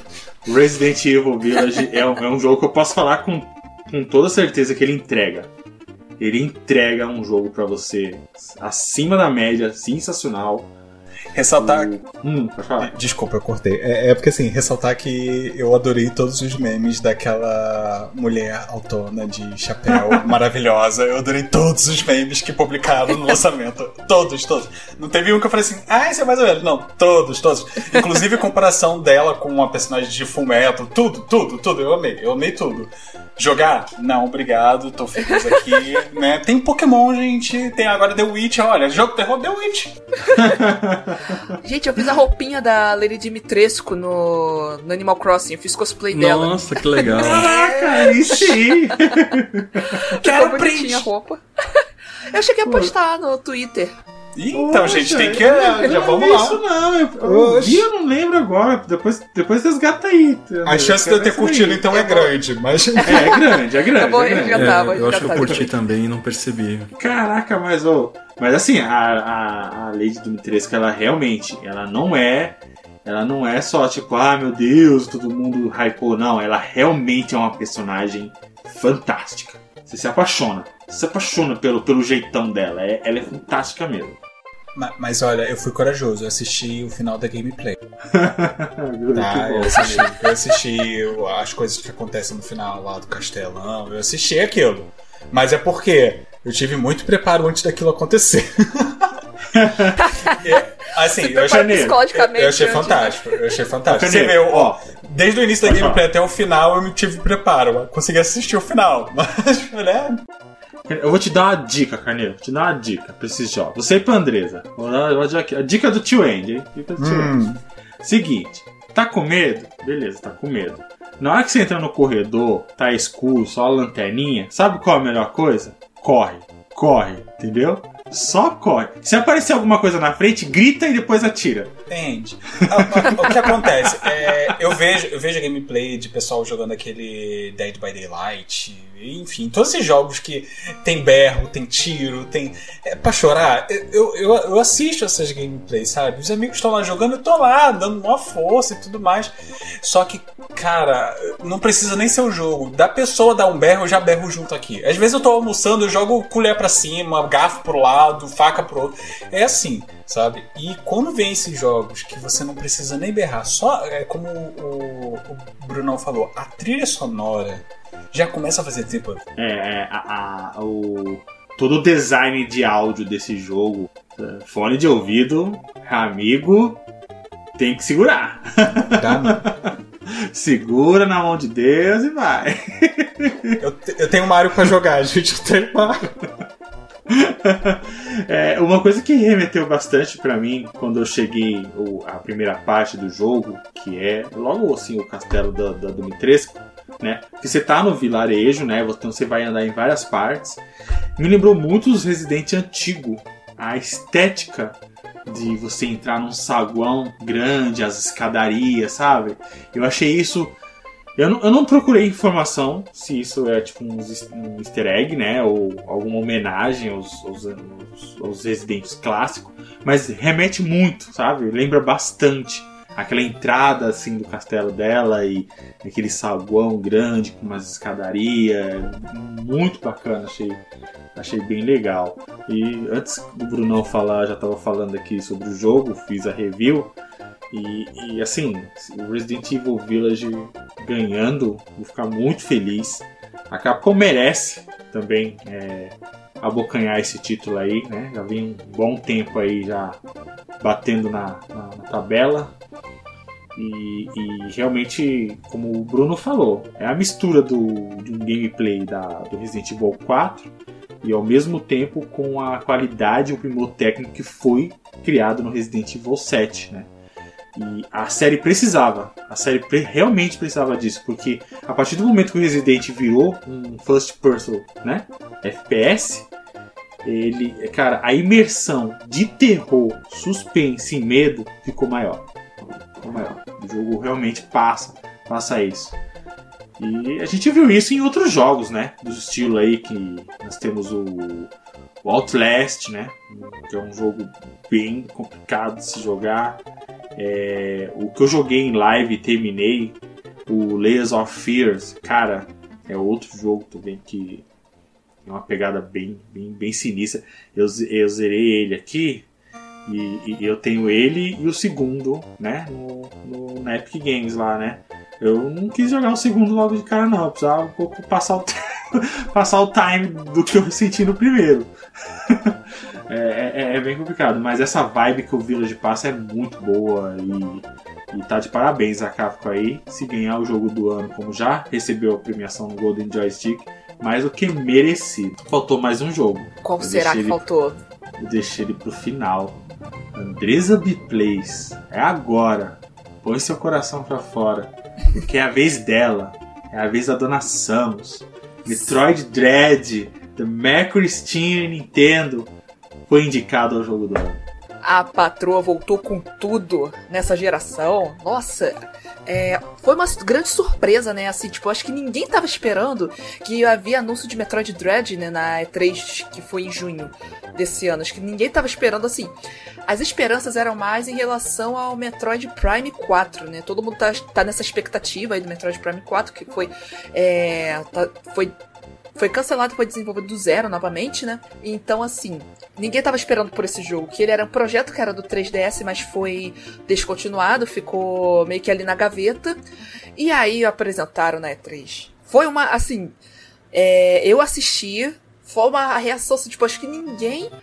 É, tipo, acho que todo mundo ficou muito, muito feliz com esse anúncio de Metroid Dread na E3. E quando esse jogo foi lançado, assim, é, eu joguei ele, joguei uma parte dele, ainda não, ainda não zerei, eu tenho que zerar esse jogo. Gostei muito, muito, muito. Eu acho que assim, eu acho que a Mercury e a Nintendo entregaram um jogo assim muito competente, muito bem feito, assim.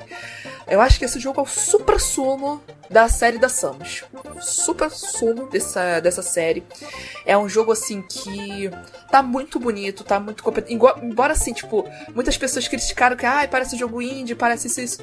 Mentira, gente. Assim, tipo, e, e, eu acho que isso é péssimo, porque quem fala esse tipo de coisa tá fazendo um demérito aos jogos indie. Muito pelo contrário, tem jogo indie aí que é extremamente maravilhoso. Tem Hollow Knight, Hades, Kena e tantos outros aí que. Tivemos dois jogos indies indicados ao jogo do ano. Sim, exatamente. Tem dois jogos aí em GOT. É, na indicação do GOT. E assim, eu acho que no geral esse jogo foi muito bem. Foi muito bem produzido, muito bem feito. Tá lindo, tá maravilhoso. Se você ouvinte, se você ainda não jogou esse jogo, dá uma chance. Dá uma chance pra Samus, dá uma chance aí pra, pra Metroid Dread, porque tá muito bonito, tá muito bem feito. E se você não se você não conhece a história, o início do jogo já mostra um review bem interessante sobre o que, que pode sobre os eventos anteriores ali, né, a história de Dread. E outra coisa também, tipo, nossa, tem uma parte que eu, eu ficava nervosa. Eu, eu, fiquei, eu confesso que eu fiquei nervosa quando eu joguei ele lá no meu canal de lives, que assim, quando você passa naquela região de tons MMI, né? Aquela região ali é uma tensão o tempo todo, porque aquele bichinho tá toda hora ali é, escaneando, né? Pra saber se tem alguma presença ali, se tem alguma outra pessoa ali.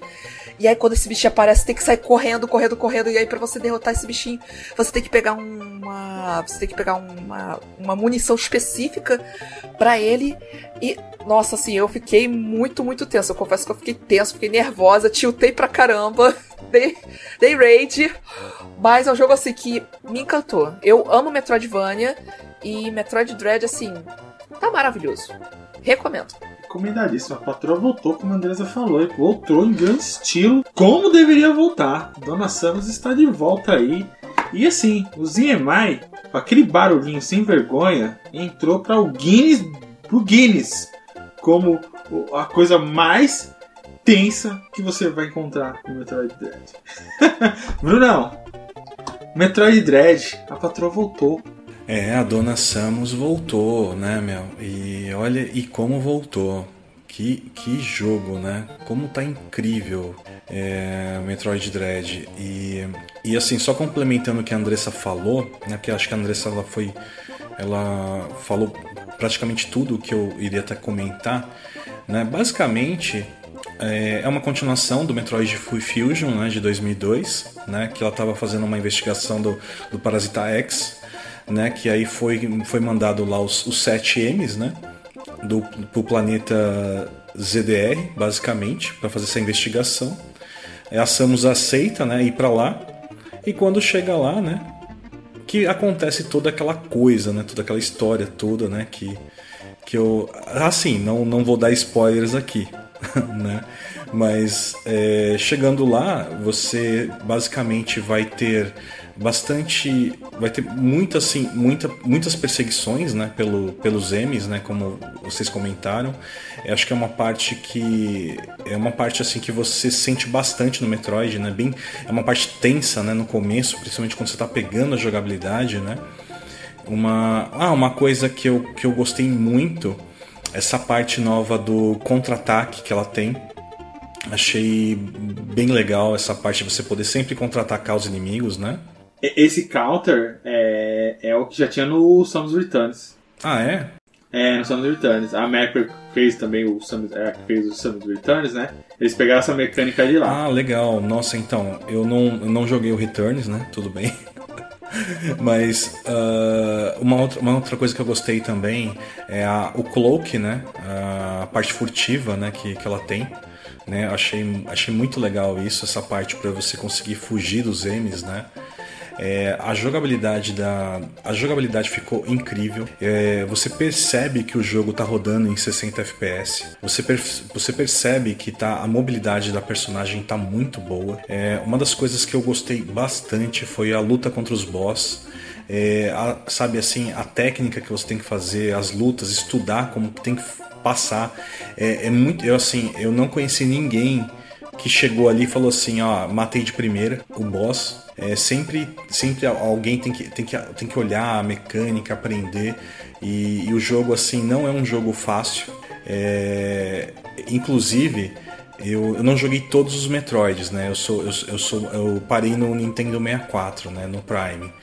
Mas, assim, para mim, esse jogo ele foi assim o, o, mais difícil até agora, contando com a luta do último boss, que é a, a luta do último boss, acho que eu demorei uma meia hora, uns 40 minutos lá para matar. É bem, bem, bem, bem difícil mesmo.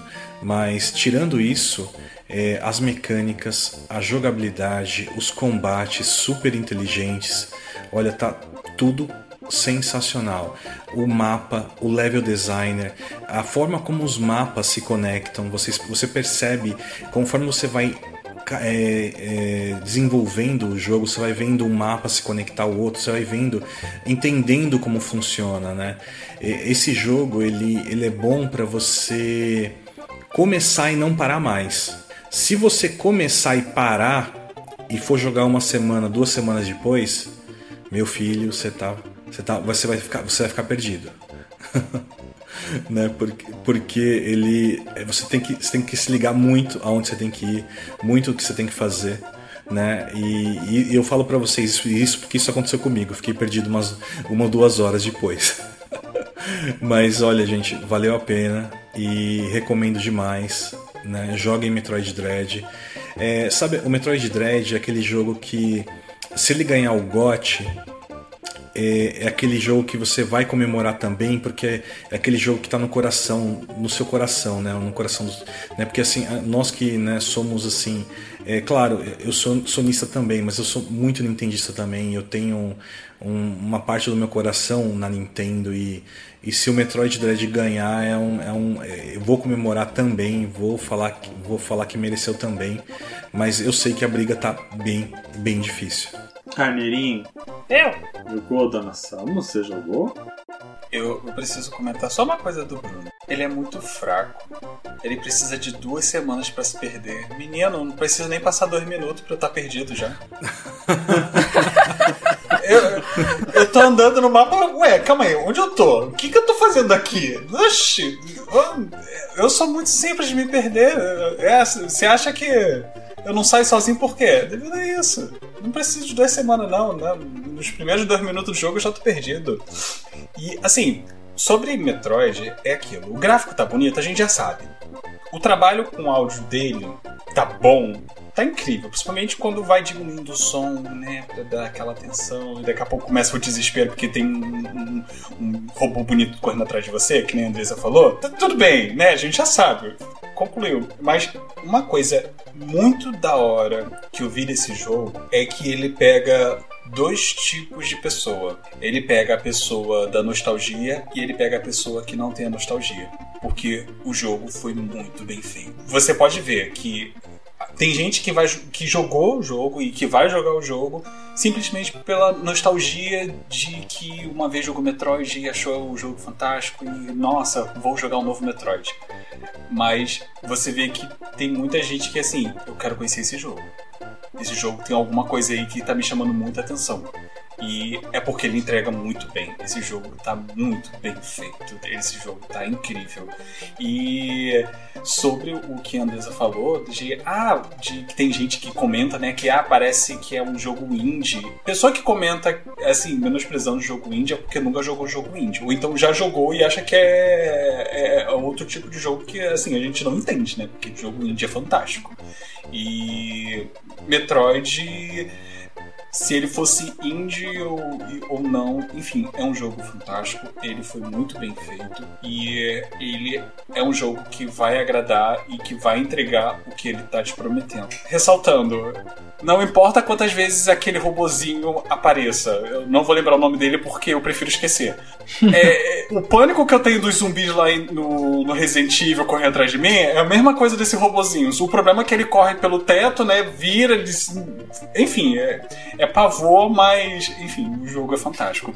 E obviamente, né, a patroa, né? A patroa chega e chega com classe. Nossa, tá demais, né, gente? Nossa, Cara, o Metroid Dread tá um, um muito, muito bonito.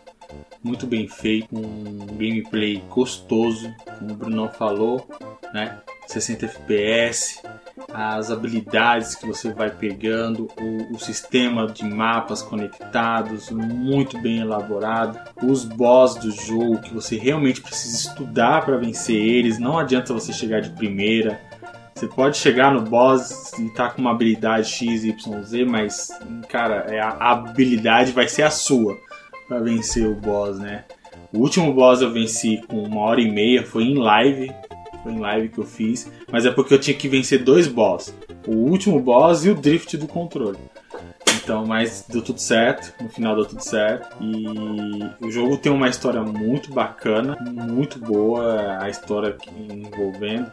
Não você não fica totalmente perdido mesmo, porque ele te dá um, um review do que aconteceu no Metroid Fusion, que realmente ele é uma continuação direta do Fusion, então foi bem bacana o que eles fizeram do lance de colocar lá, de, de se situar o que está acontecendo e por que, que a Samus vai para o planeta ZDR. Sobre o planeta ZDR, gente, as regiões que existem de explorar, hum, tudo bem feito.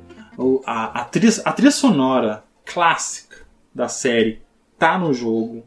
Então, tipo assim, cada vez que você tá enfrentando um boss ou passando por um, uma parte mais intensa do jogo, você ouvindo aquelas músicas que marcaram dentro da série, elas são impecáveis. É, a sensação de você, quando você está dentro da água, que fica aquela, aquele som mais abafado, o simples colocar da, da mão da Samus, quando ela chega perto da parede, ela põe a mão na parede, assim, sabe, cara? Detalhe mal besta, mas que faz uma diferença, né? Você sente que o personagem está inserido no ambiente, sabe? Ele tá ali conectado com o ambiente. Ela põe a mãozinha assim em cima, assim, só pra tocar, pra ver ali na parede, ali, cara. Eu achei isso. Achei isso tipo um detalhe muito bem feito. Muito bem feito. E esse Metroid Dread, se ele ganhar, se ele ganhar, eu, eu vou ficar muito feliz. Mas assim, eu vou, vou botar um momento de pistola aqui. Tem muita gente que quer que o Metroid ganhe, porque ah, é, pra, é, pra, é pra falar que o pessoal da outra plataforma se ferrar, porque fica falando que é indie, que não sei o que. Cara, eu não quero que o Metroid Dread ganhe pra me pontar dedo na cara da outra pessoa, que ela gosta da outra plataforma, X ou Y, seja. E que o Metroid Dread ganhou e toma, que a Nintendo é isso ou que é isso aqui. Não, cara, eu quero que o, o Metroid Dread ganhando é por causa do jogo. É o jogo que vai levar, sabe? Não é porque ele tá na plataforma lá ou não. É o jogo, cara. A gente premia o jogo, não tá premiando a empresa ou a plataforma em que ele está. Pensem bem, eu, quando eu vejo uma pessoa comentando que ah, merecia ganhar só para mostrar que não sei o que que é da Nintendo, não é. Não é a Nintendo que tá ganhando. Quem tá ganhando é o jogo. É todo o conjunto ali, ó, da obra ali que foi feito, todo o primor técnico. Metroid Dread ganhando é uma coisa que eu ficaria muito feliz. Tá difícil esse ano, tá difícil, porque a gente foi comentando ao longo desse podcast, foi comentando sobre cada um dos jogos, a gente foi percebendo o peso de cada jogo e, e com certeza a Dona Samus voltou em grande estilo e ela e voltou aonde ela deveria sempre estar e não ser mais esquecida. É isso aí. Metroid Dread tá no meu coração um jogaço aí. Nerf this! Meus queridos amigos ouvintes aqui do podcast, nós vamos para a segunda parte, mas essa parte vai ser bem rápida, bem rápida, hein? Ok? Bem rápida. Eu vou perguntar para cada um dos meus amigos da bancada para escolher o seu jogo do ano, aquele de seu gosto pessoal. Só fala o nome do jogo e fala assim, dois minutos, hein? No máximo aí, brevemente, por quê? Andresa, é com você. Tenho falado bastante sobre esse jogo. Meu GOT de 2021 é Final Fantasy XV. Esse foi o jogo que realmente me conquistou. E amei o jogo, amei os personagens, amei a história, amei tudo, tudo nesse jogo. Se meu computador colaborasse, eu até. Porque ele cracha bastante quando eu jogo, mas apesar de tudo, eu tô conseguindo jogar ele. Tô amando a história. Falta só um pouquinho para poder terminar, mas ele é, ele se tornou o meu GOT de 2021. Caramba, Deus, é um jogão mesmo, né? Dá aquele, dá, tá, tá dando até aquele, aquela tristeza do jogo que tá chegando ao fim, né? Sim, eu tô procrastinando justamente por causa disso, que eu tô com pena de me despedir dos meninos. Poxa, os garotos da rua de trás, mano. É, os caras são bons, os caras são bons. Os Backstreet Boys aí da Square. É, esse jogo é muito bom, eu preciso jogar, eu preciso jogar. Sim, jogue. E você ouvinte, dá uma chancezinha pra Final Fantasy XV, porque é um jogaço você vai se encantar com os personagens, você vai se encantar com a história, com tudo. Cara, muito bom, muito bom. Brunão, um jogo aí que especial para você, que não esteja aí nos indicados? É, eu. Então, Andy, eu. Tem um jogo, né? Que eu, eu tô gostando bastante dele, né? Que não tá. Que não faz parte dos indicados, né? E que tá, tá, me, tá me chamando bastante atenção Tá, eu, é que assim, eu não consegui terminar ele ainda, mas eu, eu tô gostando bastante, que inclusive, tá, esse jogo, ele tá concorrendo de melhor trilha sonora esse ano no Game, no Game Awards e eu acredito que ele vai ganhar, tá, porque a trilha sonora dele é original, mas um jogo que tá me surpreendendo muito, tô dando muita risada e tô gostando bastante, é Guardiões da Galáxia. Boa, jogão mesmo, né? O pessoal tá falando muito bem desse jogo. Eu tô, tô, tô interessado, ele tá na lista aí. Gostei, tô gostando bastante dele, só que eu não terminei ele ainda. Mas a trilha sonora é de arrebentar. É, é, é o esquema, né? O Guardiões da Galáxia ficou bem marcante por causa da trilha sonora nos filmes, né? E não ia ser diferente também no, no jogo, né? Muito bom. Ah, boa pedida também, hein? Boa pedida, boa pedida, mano, Bruno. Legal. E você, Carneirinho, tem um jogo para você que é o seu GOT, o seu jogo do ano? Pokémon Unite. Tô brincando, não, não. Assim, gosto muito, gosto muito, mas é, esse ano teve um jogo que me chamou muita atenção e que me fez chorar bastante, que foi o Monster Hunter Stories 2. Assim, é, eu tenho falado sempre que se tornou um, uma das minhas franquias favoritas, Monster Hunter, e esse Stories 2 ele juntou o, o bom de Monster Hunter Rise, né, que eu acabei conhecendo, o que eu gosto de Pokémon, sabe? Deu aquela junção dos dois e deu aquele calorzinho. É uma história bonita, tem uma trilha bonita, tem um. Ah, e personagens incríveis. Então, assim, para mim foi o Monster Hunter Stories 2. Ficou no meu coração. Boa, caramba. Ainda bem que você votou nele, hein, Canelinho. Você colocou ele aí. Eu também ia colocar ele aqui, se caso ninguém falasse. é, mas o meu, o meu mesmo, vai ser que já estava já escolhido. É o Kena. Gostei muito do Kena. Eu acho que é um jogo que merecia estar tá aí também, nos indicados. Mas eu me apaixonei. Eu me apaixonei a um ponto que, cara, é o meu papel de parede desde o dia que eu, que eu zerei o jogo. Eu não consigo tirar o meu papel de parede aqui do tela de bloqueio. É a Kena. É um jogo maravilhoso, lindo, bonito, é uma gameplay gostosa e uma trilha sonora, cara, muito boa. Eu gostei bastante. O Kena pra mim é o jogo que que é o meu gote aí de 2021, no meu gosto pessoal, claro. Nerf this. Meus queridos amigos, ouvintes, vamos indicar o que a gente tá jogando pra galera e depois fazer o nosso jabazinho pra gente ir se despedindo aqui. Andresa, o que, que você indica aí pros nossos queridos ouvintes que você está jogando? Consagrado, o jogo que eu indico é Pokémon Shiny Pearl. Eu tô jogando essa geração de Sinnoh, eu tô conhecendo agora a geração de Sinnoh. Tô amando o jogo assim, tipo, eu estou me redimindo com Pokémon com essa com esse com esse remake, porque eu achei que esse remake ia ficar feio. Mas quando eu comecei a jogar, quando eu comecei a ver gameplays assim no, na data de lançamento dele, aí eu falei, nossa, ok, me perdoe, eu gostei, achei bonitinho. Comecei a jogar, tô gostando bastante. Então eu recomendo muito aí Pokémon Brilliant Diamond e Shine Pearl.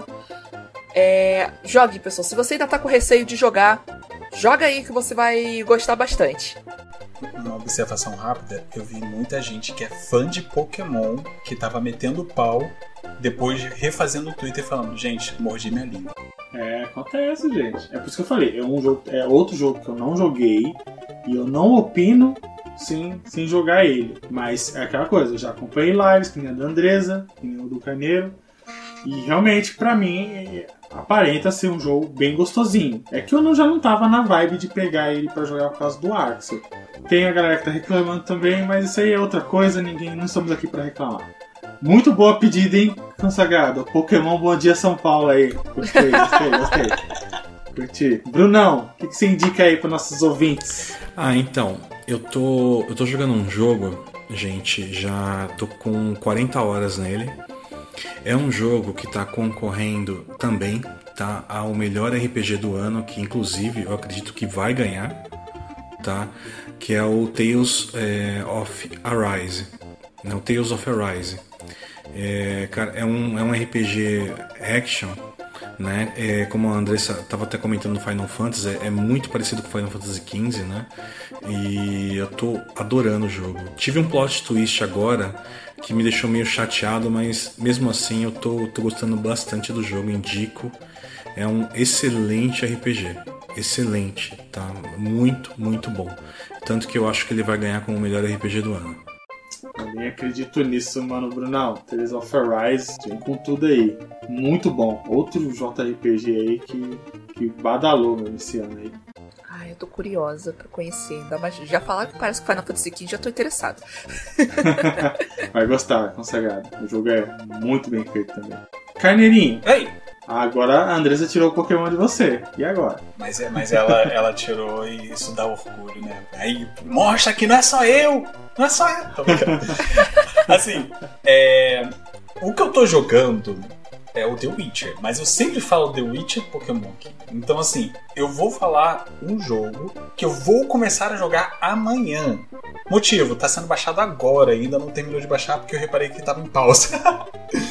que é o Taiko no Tatsujin, que é um joguinho de tambor, que eu era fissurado para querer jogar esse jogo. Eu sempre via na, naquelas é, aqueles coisinhas de, de shopping, né, aquelas coisinhas de jogo de shopping, e tem pro Nintendo Switch e eu tenho uma conta, né, que eu divido com um amigo que ele pegou, cara, ele falou, tá lá, é só baixar. E, e assim, eu botei para baixar, só que eu descobri que tava em pausa, né? Então, assim, só realmente só vou conseguir jogar amanhã.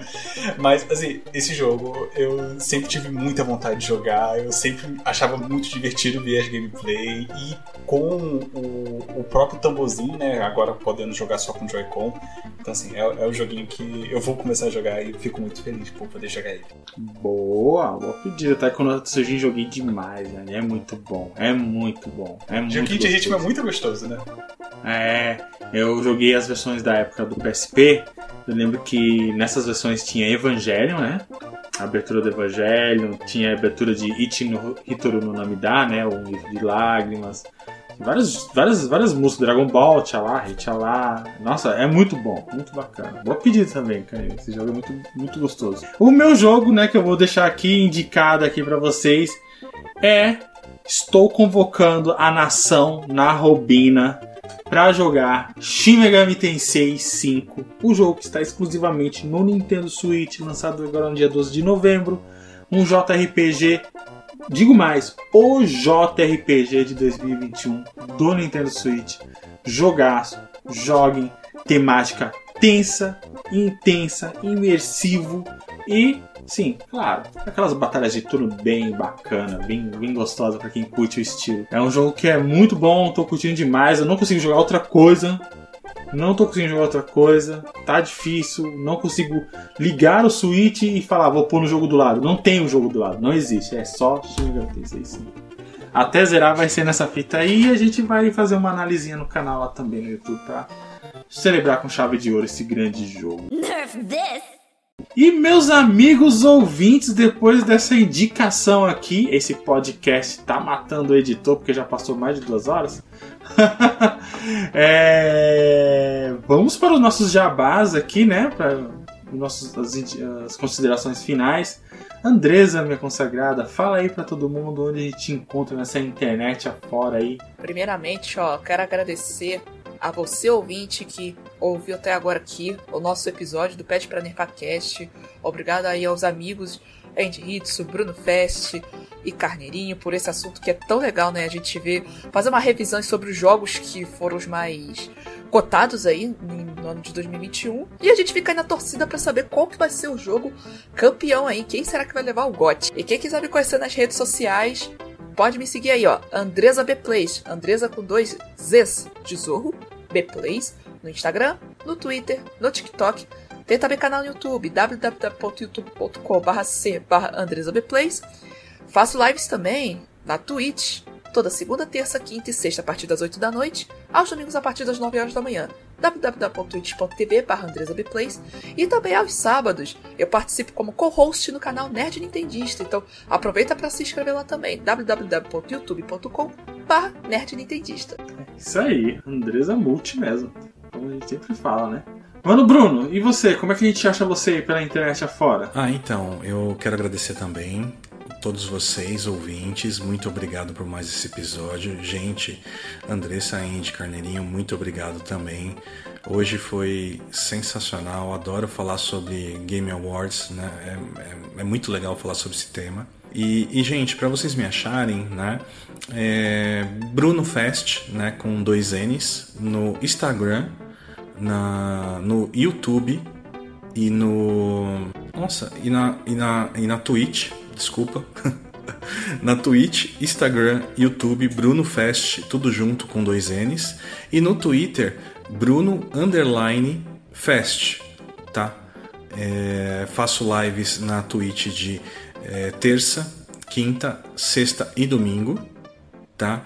Eu faço lives tanto de jogos da Nintendo quanto jogos do PlayStation 5, ok? Agradeço novamente aí todos. Valeu, gente. Boa! E você, Carneirinho? Onde a gente te encontra nessa internet linda? Olha, também deixa eu agradecer. Muito obrigado, Deza, Andy, Brunão, por mais um dia de bate-papo maravilhoso, falando sobre vários joguinhos. Por mais que a gente não tenha jogado, a gente acaba consumindo né, as mídias na qual a gente consegue e só jogo fantástico, né? Só jogo fantástico. Um pouquinho de medo no Resident Evil, mas jogo fantástico de qualquer forma. É, para me encontrar é Arte do Carneiro no, na Twitch e no Twitter e Felipe Arte, no, Arte do Carneiro no Instagram. E é isso aí, eu também quero agradecer aqui os queridos ouvintes, né, que aguentaram até aqui para escutar a gente nesse papo bacana que foi falar sobre o The Game Awards. Eu também particularmente adoro esse evento pela celebração, né? O, todo o clima que ele traz. E agradecer de ter participado de mais um podcast com meus amigos aqui, Andresa, o Bruno e o Carneirinho. Gente, é maravilhoso conversar com vocês. O, o nosso papo é muito bom.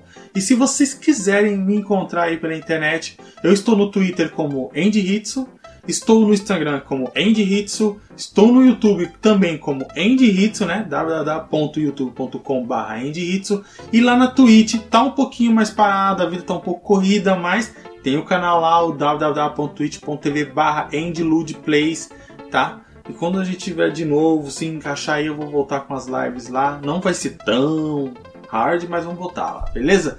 Gente, eu quero agradecer mais uma vez a todo mundo que compareceu aqui. Muito obrigado. A gente vai se despedindo e até o próximo Pede pra Nefar Cast. Beijos! Tchau! Tchau! Tchau!